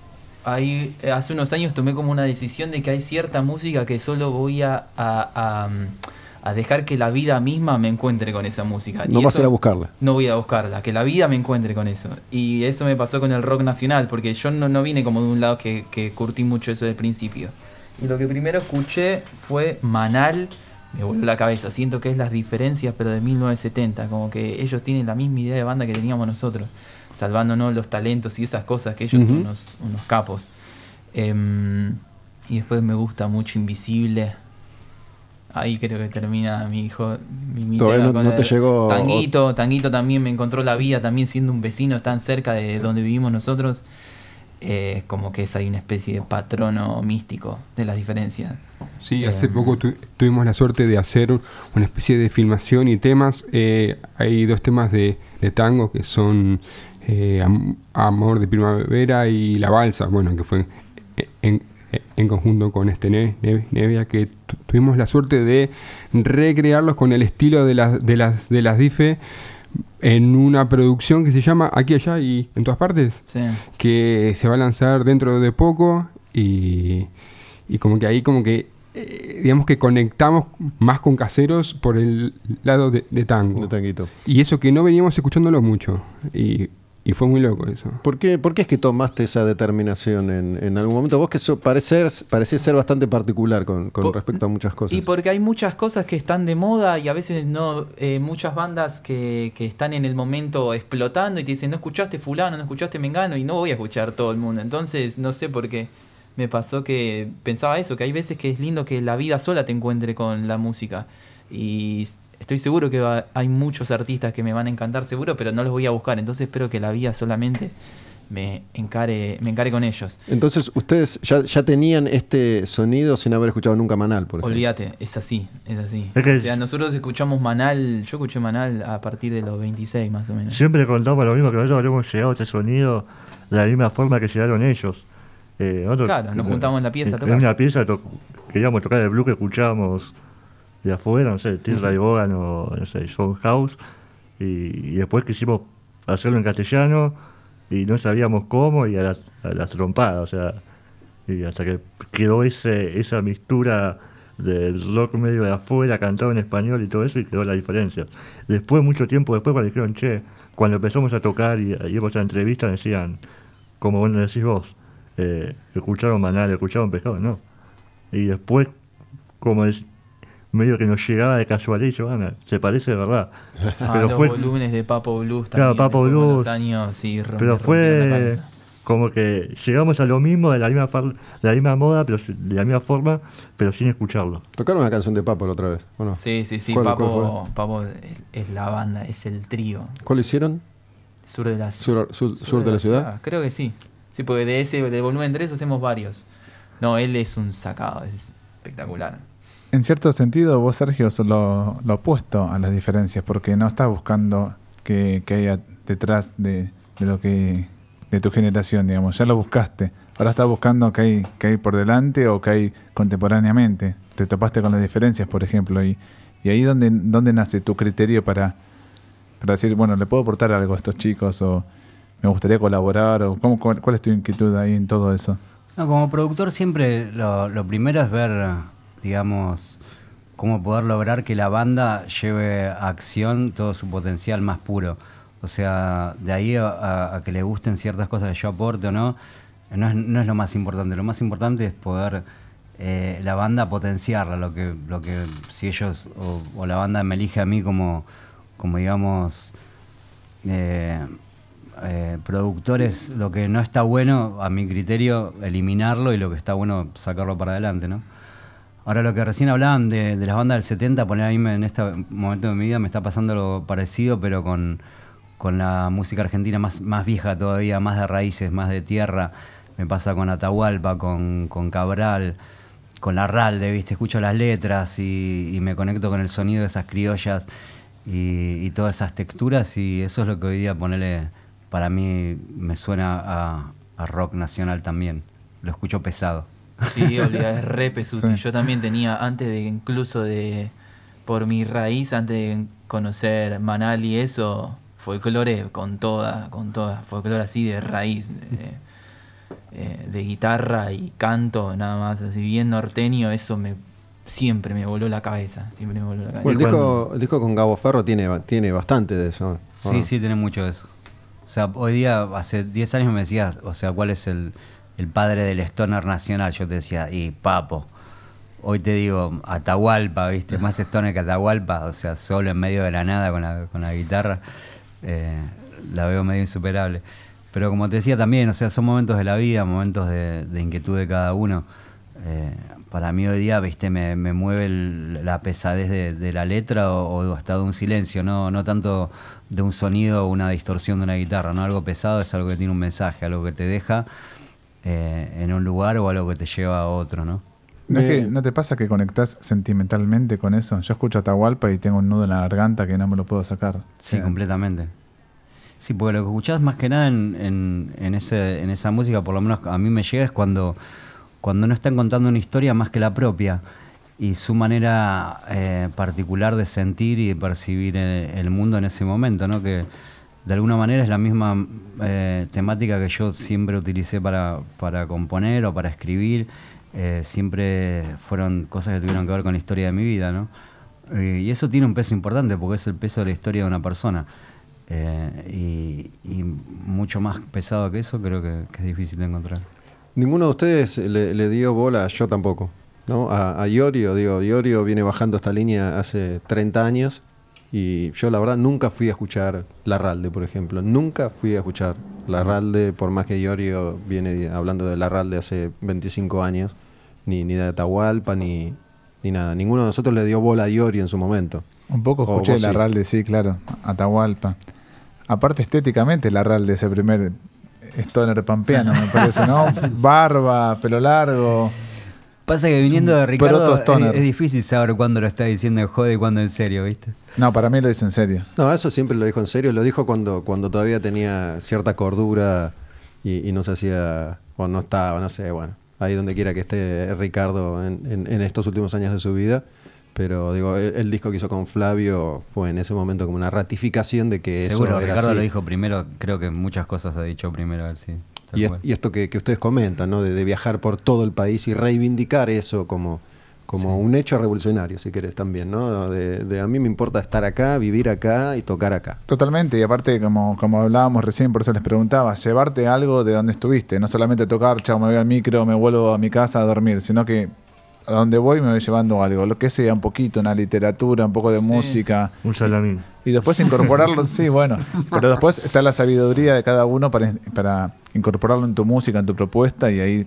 A mí lo que me gustaría con algo. esas cosas son como tratar de ayornarlas y, y tratar de que haya como un artista que, mm, que pueda hacer una carrera en base a esos sonidos, como por ejemplo que, que se haga la fusión, la fusión de rock y folclore, pero todavía no encuentro artistas que lo hayan hecho bien.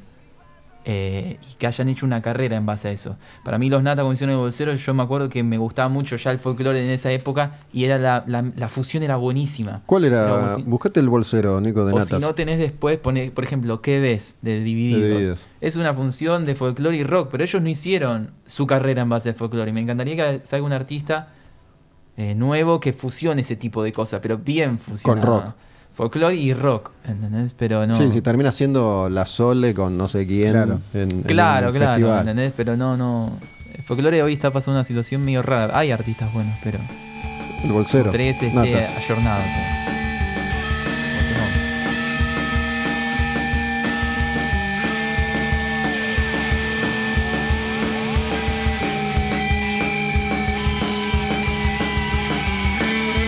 Bueno, yo me acuerdo, en un momento me, me había rebelado contra ustedes, Sergio, internamente, porque como decía Astilla hace, hace un rato, ¿no? cuando Nata ya empieza a correrse cada vez más de- del origen y, y empiezan a hacer esos discos con canciones muy, muy largas y a veces muy densas y muy oscuras, yo decía, bueno, pará, volvé, volvé a la canción. Sí.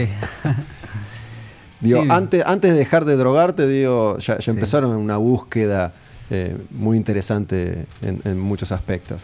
Sí, Los Natas arrancó como primero bastante cuelgue, los primeros discos y, formato canción en mini cuelgue. Después tuvimos el Corsario Negro, que para mí es uno de los discos que, más me gusta como suena. Y después sí, tuvimos los dos discos de Toba Trance, que eso sí fue medio como un primer acercamiento a un, folclorazo, eh, crowd rock, por así decirlo, que eran el- todo el disco tres temas de, de 15 o 20 minutos. Ahí creo que nos odió un montón de gente y otro montón de gente empezó como a decir, uh, mirá estos pibes lo que están haciendo. ¿Qué onda? Y por ahí a ustedes les, les, les pasó también, no lo sé. el- el- la prensa snob argentina que, que me acuerdo que me- digo, muchos empezaron a hablar muy bien de natas con los Toba Trance, por ejemplo. Sí, ¿no? por eso eh, uno, los Pablo Shanton, ponele, con, Claro. lo digo con, con ahora mucho sí, respeto. digo, ya que dejaste la caca de Black Sabbath atrás, ahora sí voy a decir que como está si buenísimo. hubiéramos eh, mutado hacia un proyecto cultural, por Mm. así decirlo. Pero bueno, duró lo que duró hasta que después tiramos El Hombre Montaña, Nuevo Orden de la Libertad, discasos que fueron como escalando en el metal, por así decirlo, ¿no? Eh, pero eso era lo- creo que lo divertido de los Natas, que nunca sabíamos con qué disco íbamos a proponer eh, eh, siguientemente. Y eso era lo que también desconcertaba mucho a la prensa y lo que al día de hoy tenemos muchos eh, haters y muchos lovers. Y también como que los shows de los natas eran como una convención de esa gente, ¿no? Estaban aquellos que decían, bueno, vengo a buscar esa parte más este, zapada. Sí. Venían Sí, los otros, decían, quiero lo experimental. Pero había un público grande, digo, no sé si oíste, ese- ¿dónde está ese público? Si ese público tiene las mismas inquietudes musicales, capaz que se las despertaron ustedes, no lo sé, la verdad que no lo sé. Pasa que la gente se aferra mucho, yo creo, a cierta cosa que le guste y después le cuesta permitirle al artista eh, que se reinvente o el cambio, ¿no? Vos te encontrás con, no un Lenny Kravitz, que de la A la Z, o sea, perdóname si la chingo, pero es Lenny Kravitz, ¿no? Eh, pero te encontrás con dos- otros artistas que van proponiendo disco a disco, no sé, como Radiohead, ponele un disco diferente, sonido diferente, productor diferente. Eh, y la gente que se agarra mucho a una beta del artista que le gustó, son los que más te van a odiar cuando vos propongas un cambio de un integrante, por ejemplo, o, una tipografía hasta en, un- en una tapa de disco. Eh, esos son, los- más peligrosos, los, fans que no permiten el cambio. Me acuerdo una vuelta tocamos en la última gira de Alemania en un pueblito como que te diga Hunsterbunst, en el medio de una montaña, arriba de todo para 50 alemanes, ¿no? Terminamos el show, la gente recopada y, cae una suerte de elfo del Señor de los Anillos enojado, zarrandeando el, el shop de litro de cerveza para todos lados diciendo, eh, decía en inglés, "Nos- me engañaron, me estafaron, ustedes no son la banda que solían hacer, ahora hacen heavy metal. ¿Cómo puede ser? I hate you guys. No way, no way. Y nosotros nos empezamos a desmayar de la risa, le dimos un abrazo, le regalamos una remera y dijimos, gordo, o sea, cambió la cosa, ¿viste? Ya no ya no va. Y, y mirá, o sea, no es un suceso, creo que yo creía que era argentino nomás, viste, que el argentino es muy agarrado al cambio, pero, pero pasa en todo el mundo. Eh, te encontrás también, yo que sé, con fenómenos que, que a mí me sorprenden. Por ejemplo, viene, no sé, Barones, como tocó ahora, o, o viene, no sé, bandas más grandes como Anselmo, Cabalera. Y vos tal vez no sabés cuál es el line-up exactamente de la banda. Sabés que viene el Gordo Cabalera, sabés que viene Anselmo. Y si te cambian la figurita dos días antes de la gira porque el chabón se enfermó, la gente ve igual. Ni te importa ni te enterás. Jamás. Eh, pero acá, viste, el, el público es muy agarrado, viste, a que si no está el miembro original, te crucifican. Eh, eso yo, yo creo que, que no entiendo todavía cómo lo permiten de las bandas de afuera y ni se fijan, y de las bandas de acá que son, me parece son tan meticulosos. En, en ejemplos como los que vos mencionaste que ya, ya no tienen identidad esos proyectos, salvo la de los líderes. Nos Claro. importa que esté Anselmo y que esté Cabalera. Después, si hay otro, no nos interesa. Ahora, con Pantera y Sepultura era otra cosa. Claro. Sí. Pero vos qué querés decir, que por ejemplo los natas este, podría existir sin Waldo, por ejemplo, No, no, justamente, sin Waldo y sin Gonza no podría existir. pero para la gente, ¿no? Esa es tu lectura, digo, pero para vos, o sea, ¿te gustaría que fuera así? No, pero para mí también, porque yo soy argento y yo creo que es así. Por eso no volví a armar los natas con otra formación. Les, les quería proponer un ejercicio, porque bueno, me la paso en lo personal buscando, ¿no? como decíamos al principio del programa, algo nuevo, relativamente nuevo, que, que me sorprenda y que sea lo suficientemente rockero como para no poner en duda si eso no es rock. ¿no? Y vengo leyendo bastante, no sé vos, Astilla, si llegaste a cruzarte con Black Midi. No.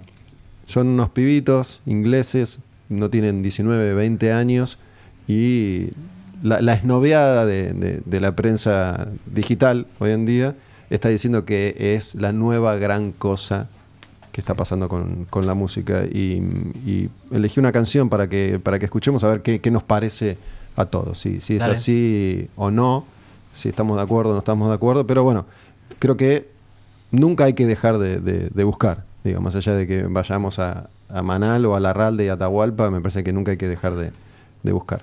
¿sí? Black Midi se llaman. La canción es eh, Talking Heads.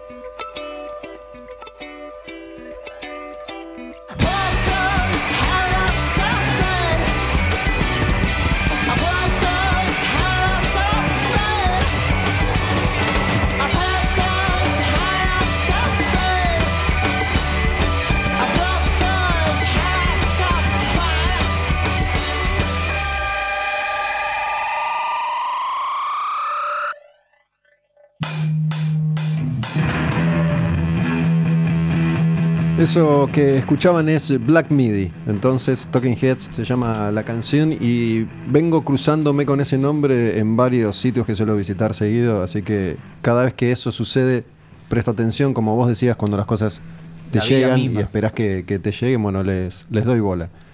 Antes de que me digan qué, qué les pareció, una canción nada más escuchamos, habían llegado un par de mensajes hace un rato. Uno dice, gran programa, alguna vez hice ese ejercicio de escuchar varios discos de una banda, Chip Trick.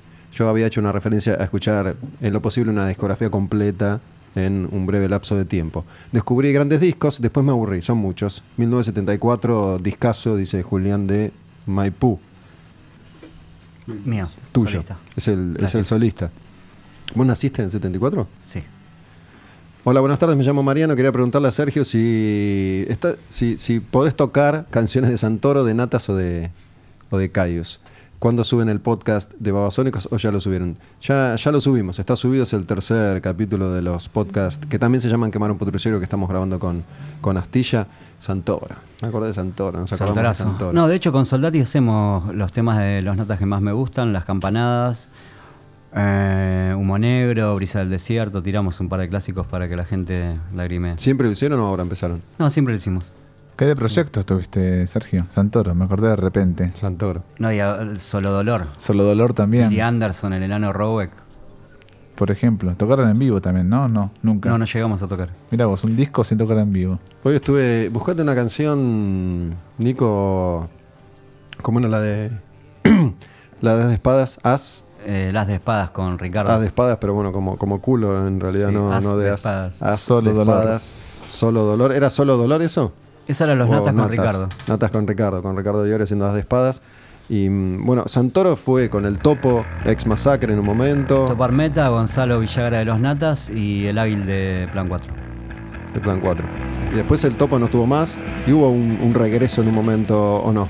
No, después el Topo se vino con nosotros un par de años de gira con los Natas, de cantante invitado y, y de brother del metal. Y vino de gira con nosotros a Europa, la verdad que compartimos mucho con él.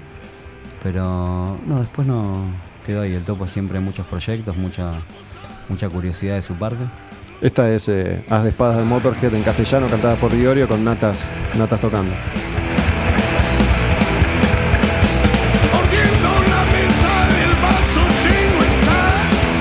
El Muy buena versión, muy, bueno, muy buena versión, muy bien lograda.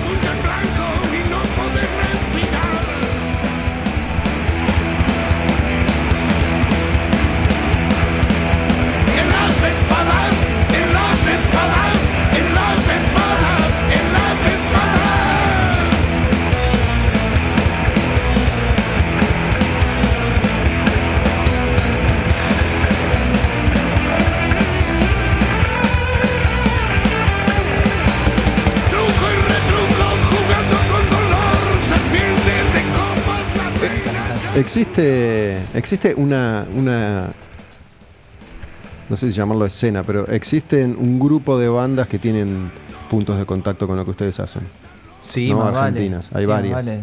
Sí, yo igual considero que lo nuestro, lo de las diferencias puntualmente es como una consecuencia de todo lo que hizo bandas como Natas, PS, eh, ¿entendés? En, ah, finales de los 90 creo que es como un linaje ahí que cae de ese tipo de rock que hoy en día también se sigue manteniendo con a los más jóvenes, pero sí, sí, olvídate, hay una escena.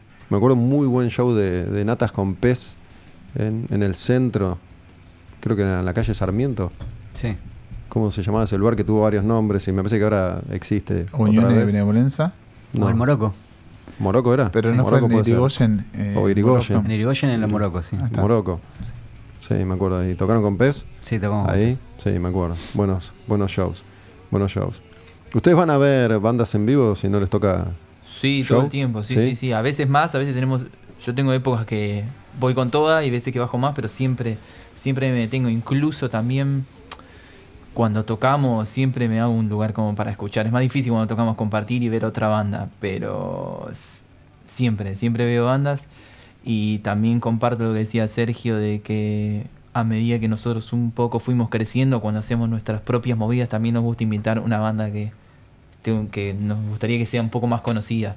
¿Hay alguna ahora que te gustaría o Sí, les gustaría ahora mencionar? están los pies de Madre, que me encantan, son unos pies de Becar. ¿Madre se llama? Madre.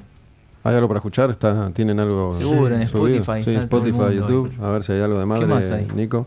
Eh, hay una bocha música. El inventando chico de madre. Hay una banda que. que acaba de sacar un disco hace poco que se llama Ayer Mañana. ¿Ayer que- mañana? Sí, que también está bastante Ah, bueno. está re bueno, si es medio ahí Pink Floyd y Pero la- Pompeya. es como. Hay, mu- como que hubo una época que empezaron a salir muchas bandas así estilo papo, viste, muy. Pero ellos como le agregaron percusión y un par de cosas más que, que sacaron un poco del molde. Está bueno. Así que está bueno para escuchar.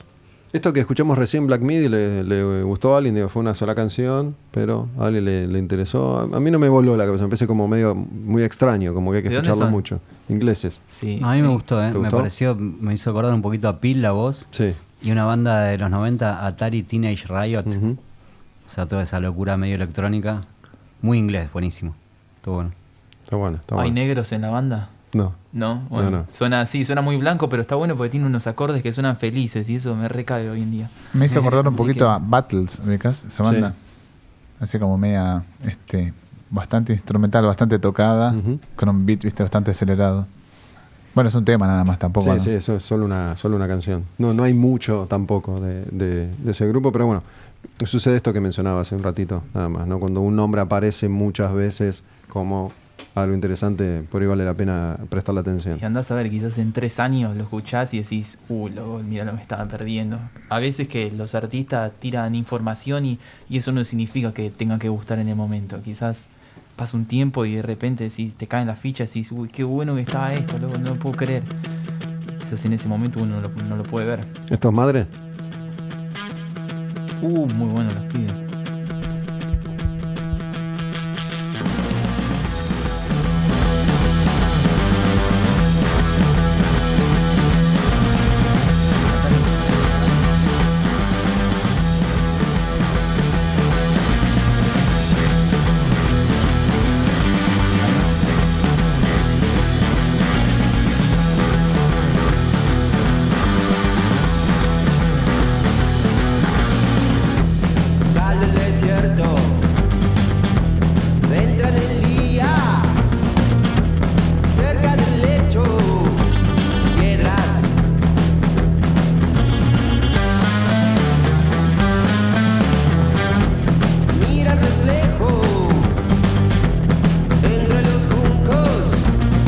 Acá entre todos tratando de descubrir qué bandas nuevas que todavía no son conocidas vale la pena chequear, así que pueden hacerlo.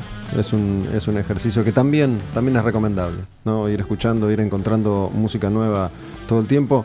Muchas gracias a todos, chicos, Sergio. Gracias, Gus. Sí, Gracias, las diferencias. A ustedes. ¿Qué, mm, ¿Tenés eh, un, un show? Y ahora se viene 3, 4 y 5 de agosto, Festival de Noise Ground en Uniclub, Avernal, Los Antiguos, eh, Bandera de Niebla, Soldati, Gripe y un montonísimo de bandas más. Tres días seguidos. ¿Qué, qué, qué pasa en ese tipo de...? ¿Vos has ido a ver, por ejemplo, un festival así? Sí, he Sí. ido. ¿Qué, sí. qué- qué sucede? Yo hace mucho que no voy. todos. Ah, eso también, sí. Sí, es como que sucede mucho, hay mucha algarabía, por decirlo de algún modo, como que la gente está con mejor predisposición a ver ese tipo de bandas que se los viera en solitario como acto de apertura de una banda internacional, como que todo confluye y desde abajo parece haber camaradería entre las bandas y que como que esa energía también llega a la gente. Básicamente es un festival este, que conglomera a lo más caliente, si querés, de, de- del stoner o el rock o el metal, si querés, este, under Sí, en, hay, en una Buenos Aires. combinación ahí de, de bandas muy diferentes entre sí que, tienen en común cierta repercusión y cierto prestigio, ¿no? Bandera de Niebla con, con Auteda y con Pichu Espejo, sí, o Los Antiguos con Pato Larralde, que, que es una banda de las más pesadas y que, que mejor le está yendo en, en Argentina con los números nuestros. Tenés bandas de death metal también, si querés. O sea, hay para todos los gustos, bandas más punk. Este, no sé, son grillas armadas entre 8 o 10 bandas, corregime Sergio, más o menos, y tocan todas aproximadamente la misma cantidad de tiempo, 40, 50 minutos. Y nada, tenés que sumergirte ahí un viernes, un sábado y un domingo de puro éxtasis y rock. Para, para cerrar por mi parte, chicos, ustedes que, que varias veces hicieron hincapié en la cantidad de kilómetros que manejan y que manejaron, Sergio, para, para dar la vuelta al país o, o al mundo. No, esto de algo que, que Natas consiguió, me parece que, que fue meterse en la película.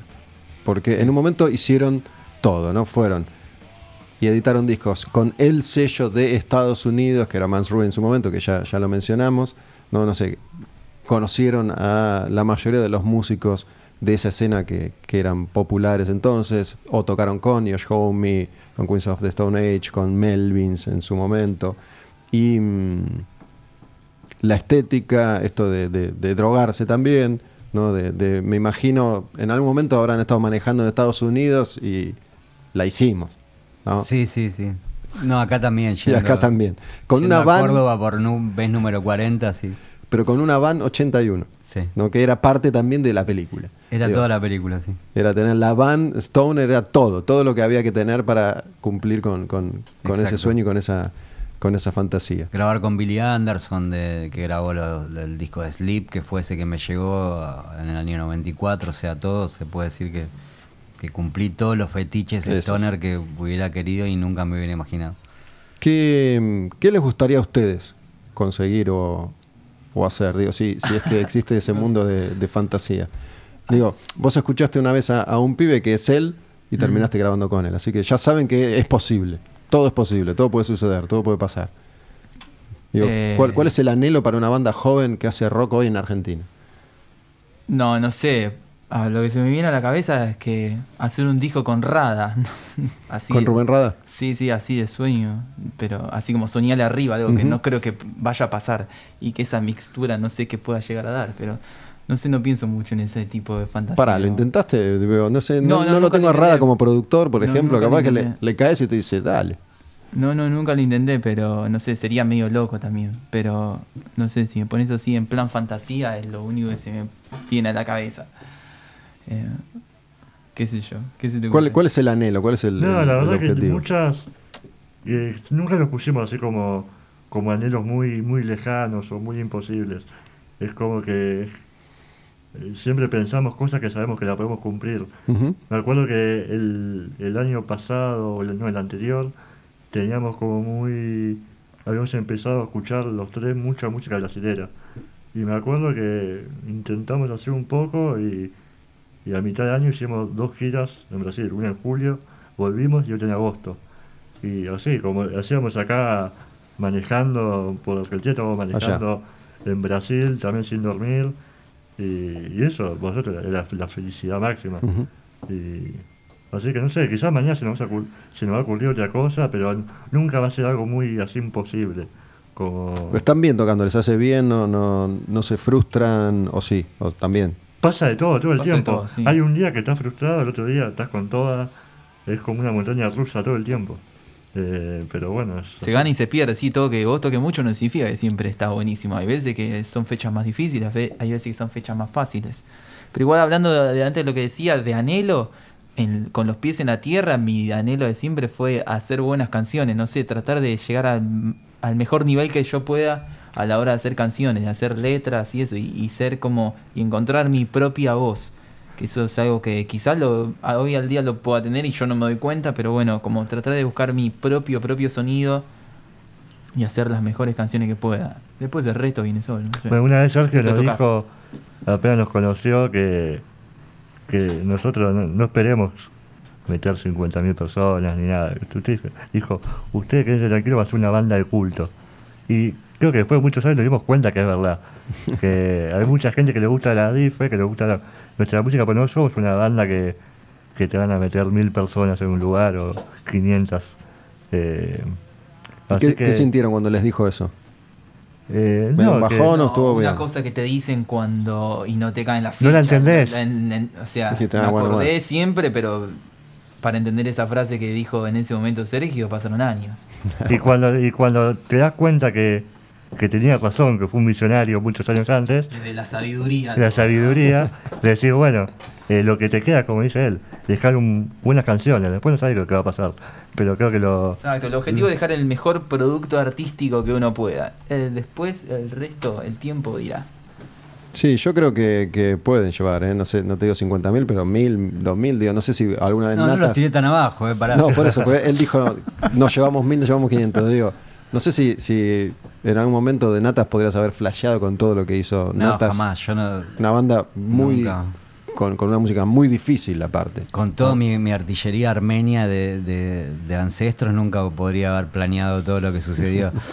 Eh, no, un poco lo que, lo que sí me acuerdo que les transmití a los chicos es que, que digamos que, que no hagan eh, esfuerzos a cualquier precio para llegar. Eso era más que nada el mensaje. O sea que, que hagan lo, lo que esté en su posibilidad y siempre disfruten de lo que estén haciendo, que lo que tenga que pasar va a llegar solo y que no dejen sangre en la cancha. Sí, sudor y lágrimas, pero no sangre, ¿viste? Que para mí fue una lección aprendida. Goteaste, goteaste un poco de rojo por ahí. Sí, sí, sí, un poco de... Pastilla, Dime. queremos tu reflexión final, que nos haga llorar a todos.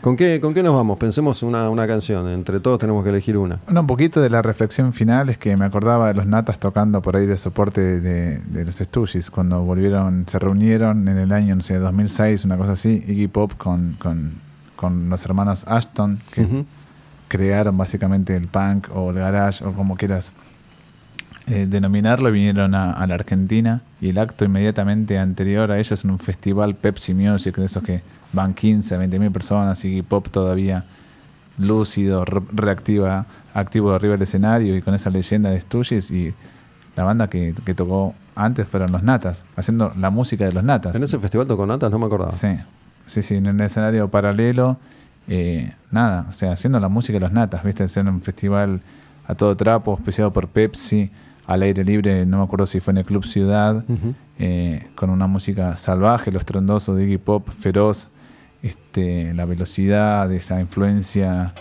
punk, y salieron los natas ahí a, hacer lo suyo, a tocar un tema de 11 minutos.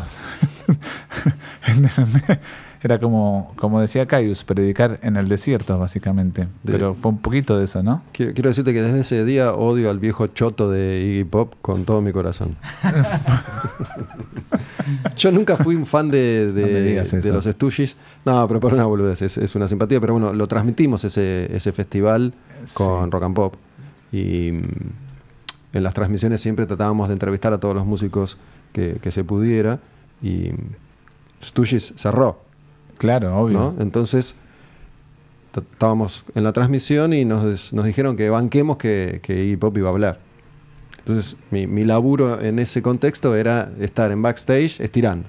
¿no? Estoy acá en la puerta, estoy acá en la puerta, sigo acá en la puerta. Se iba vaciando el lugar porque la fecha había terminado. Sigo acá en la puerta, ya eh, Rock and Pop tenía un camión, empezaron a apagar las luces del camión, dejaron tipo la luz roja solo para estar conectado. Me, eh, me quedé, nos quedamos dos, pero tres horas esperando y Pop haciendo una nota en, en- en el camarín con Rolling Stone, creo. Bueno, ahora viene, ahora viene, ahora viene, ahora viene. No quedaba nada, no quedaba nadie. ¿No había estado Manso en ese festival también? ¿Sabes que no? Estoy tr- Bueno, tratando de hacer no memoria, no, me importa. acuerdo. Y el puto de Iggy Pop terminó la nota con Rolling Stone, abrió la puerta, hola, y se fue a la mierda. Que la puta. Cuatro horas acá estirando, diciendo nada, ya no sabía, digamos, bueno, porque hay mucha tierra, hay mucho, hay mucho Prendiéndola de pasto. humo. Pobre y Nah, es un chiste, es un chiste. Bueno, podemos cerrar con natas. No, no escuchamos natas. totalmente, Sí, claro. Estamos todos de acuerdo. Escuchamos Sí, las diferencias, favor. escuchamos todo. Escuchemos una, una de natas que no sea de Toba Trance. ¿Puedo elegir la canción? Elegíla, claro. El nuevo orden de la libertad. Ahí está. ¿Por qué que, no? que nos sirva como eslogan también. Sí. Como, como enseñanza. Gracias, Gus. A vos no te agradecí. Agradecimos a los chicos. Ese disco me parece que es el más representativo a mí de la fórmula Natas, el nuevo orden de la libertad. Sobre todo porque funcionaba bastante bien en vivo. No se dispersaba esa, esa fórmula Natas con ese disco. A veces que por ahí se corría un poquito y no quedaba tan Natas. Este disco para mí fue como la estampilla del grupo. No sé, Sergio, si, qué pensás, pero para mí es así. Sí, sí, yo creo que lo dimos todo, entregamos eh, todo en la cancha no, no queda mucho más por decir, por eso también eh, no volvemos. Quemaron Patrullero versión en vivo. Estamos los martes de 16 a 18. Hoy con Sergio Che de, de Soldati, ex Natas, y con los chicos de las diferencias. Seguramente mañana, tal vez hoy, ya puedan escuchar el programa en, en Spotify. Ahí tienen los programas anteriores y tienen tres capítulos del podcast que, que estamos grabando. Gracias Nico, Javi, gracias a todos ustedes. Nos vamos con esta canción de Natas como, como enseñanza. Gracias,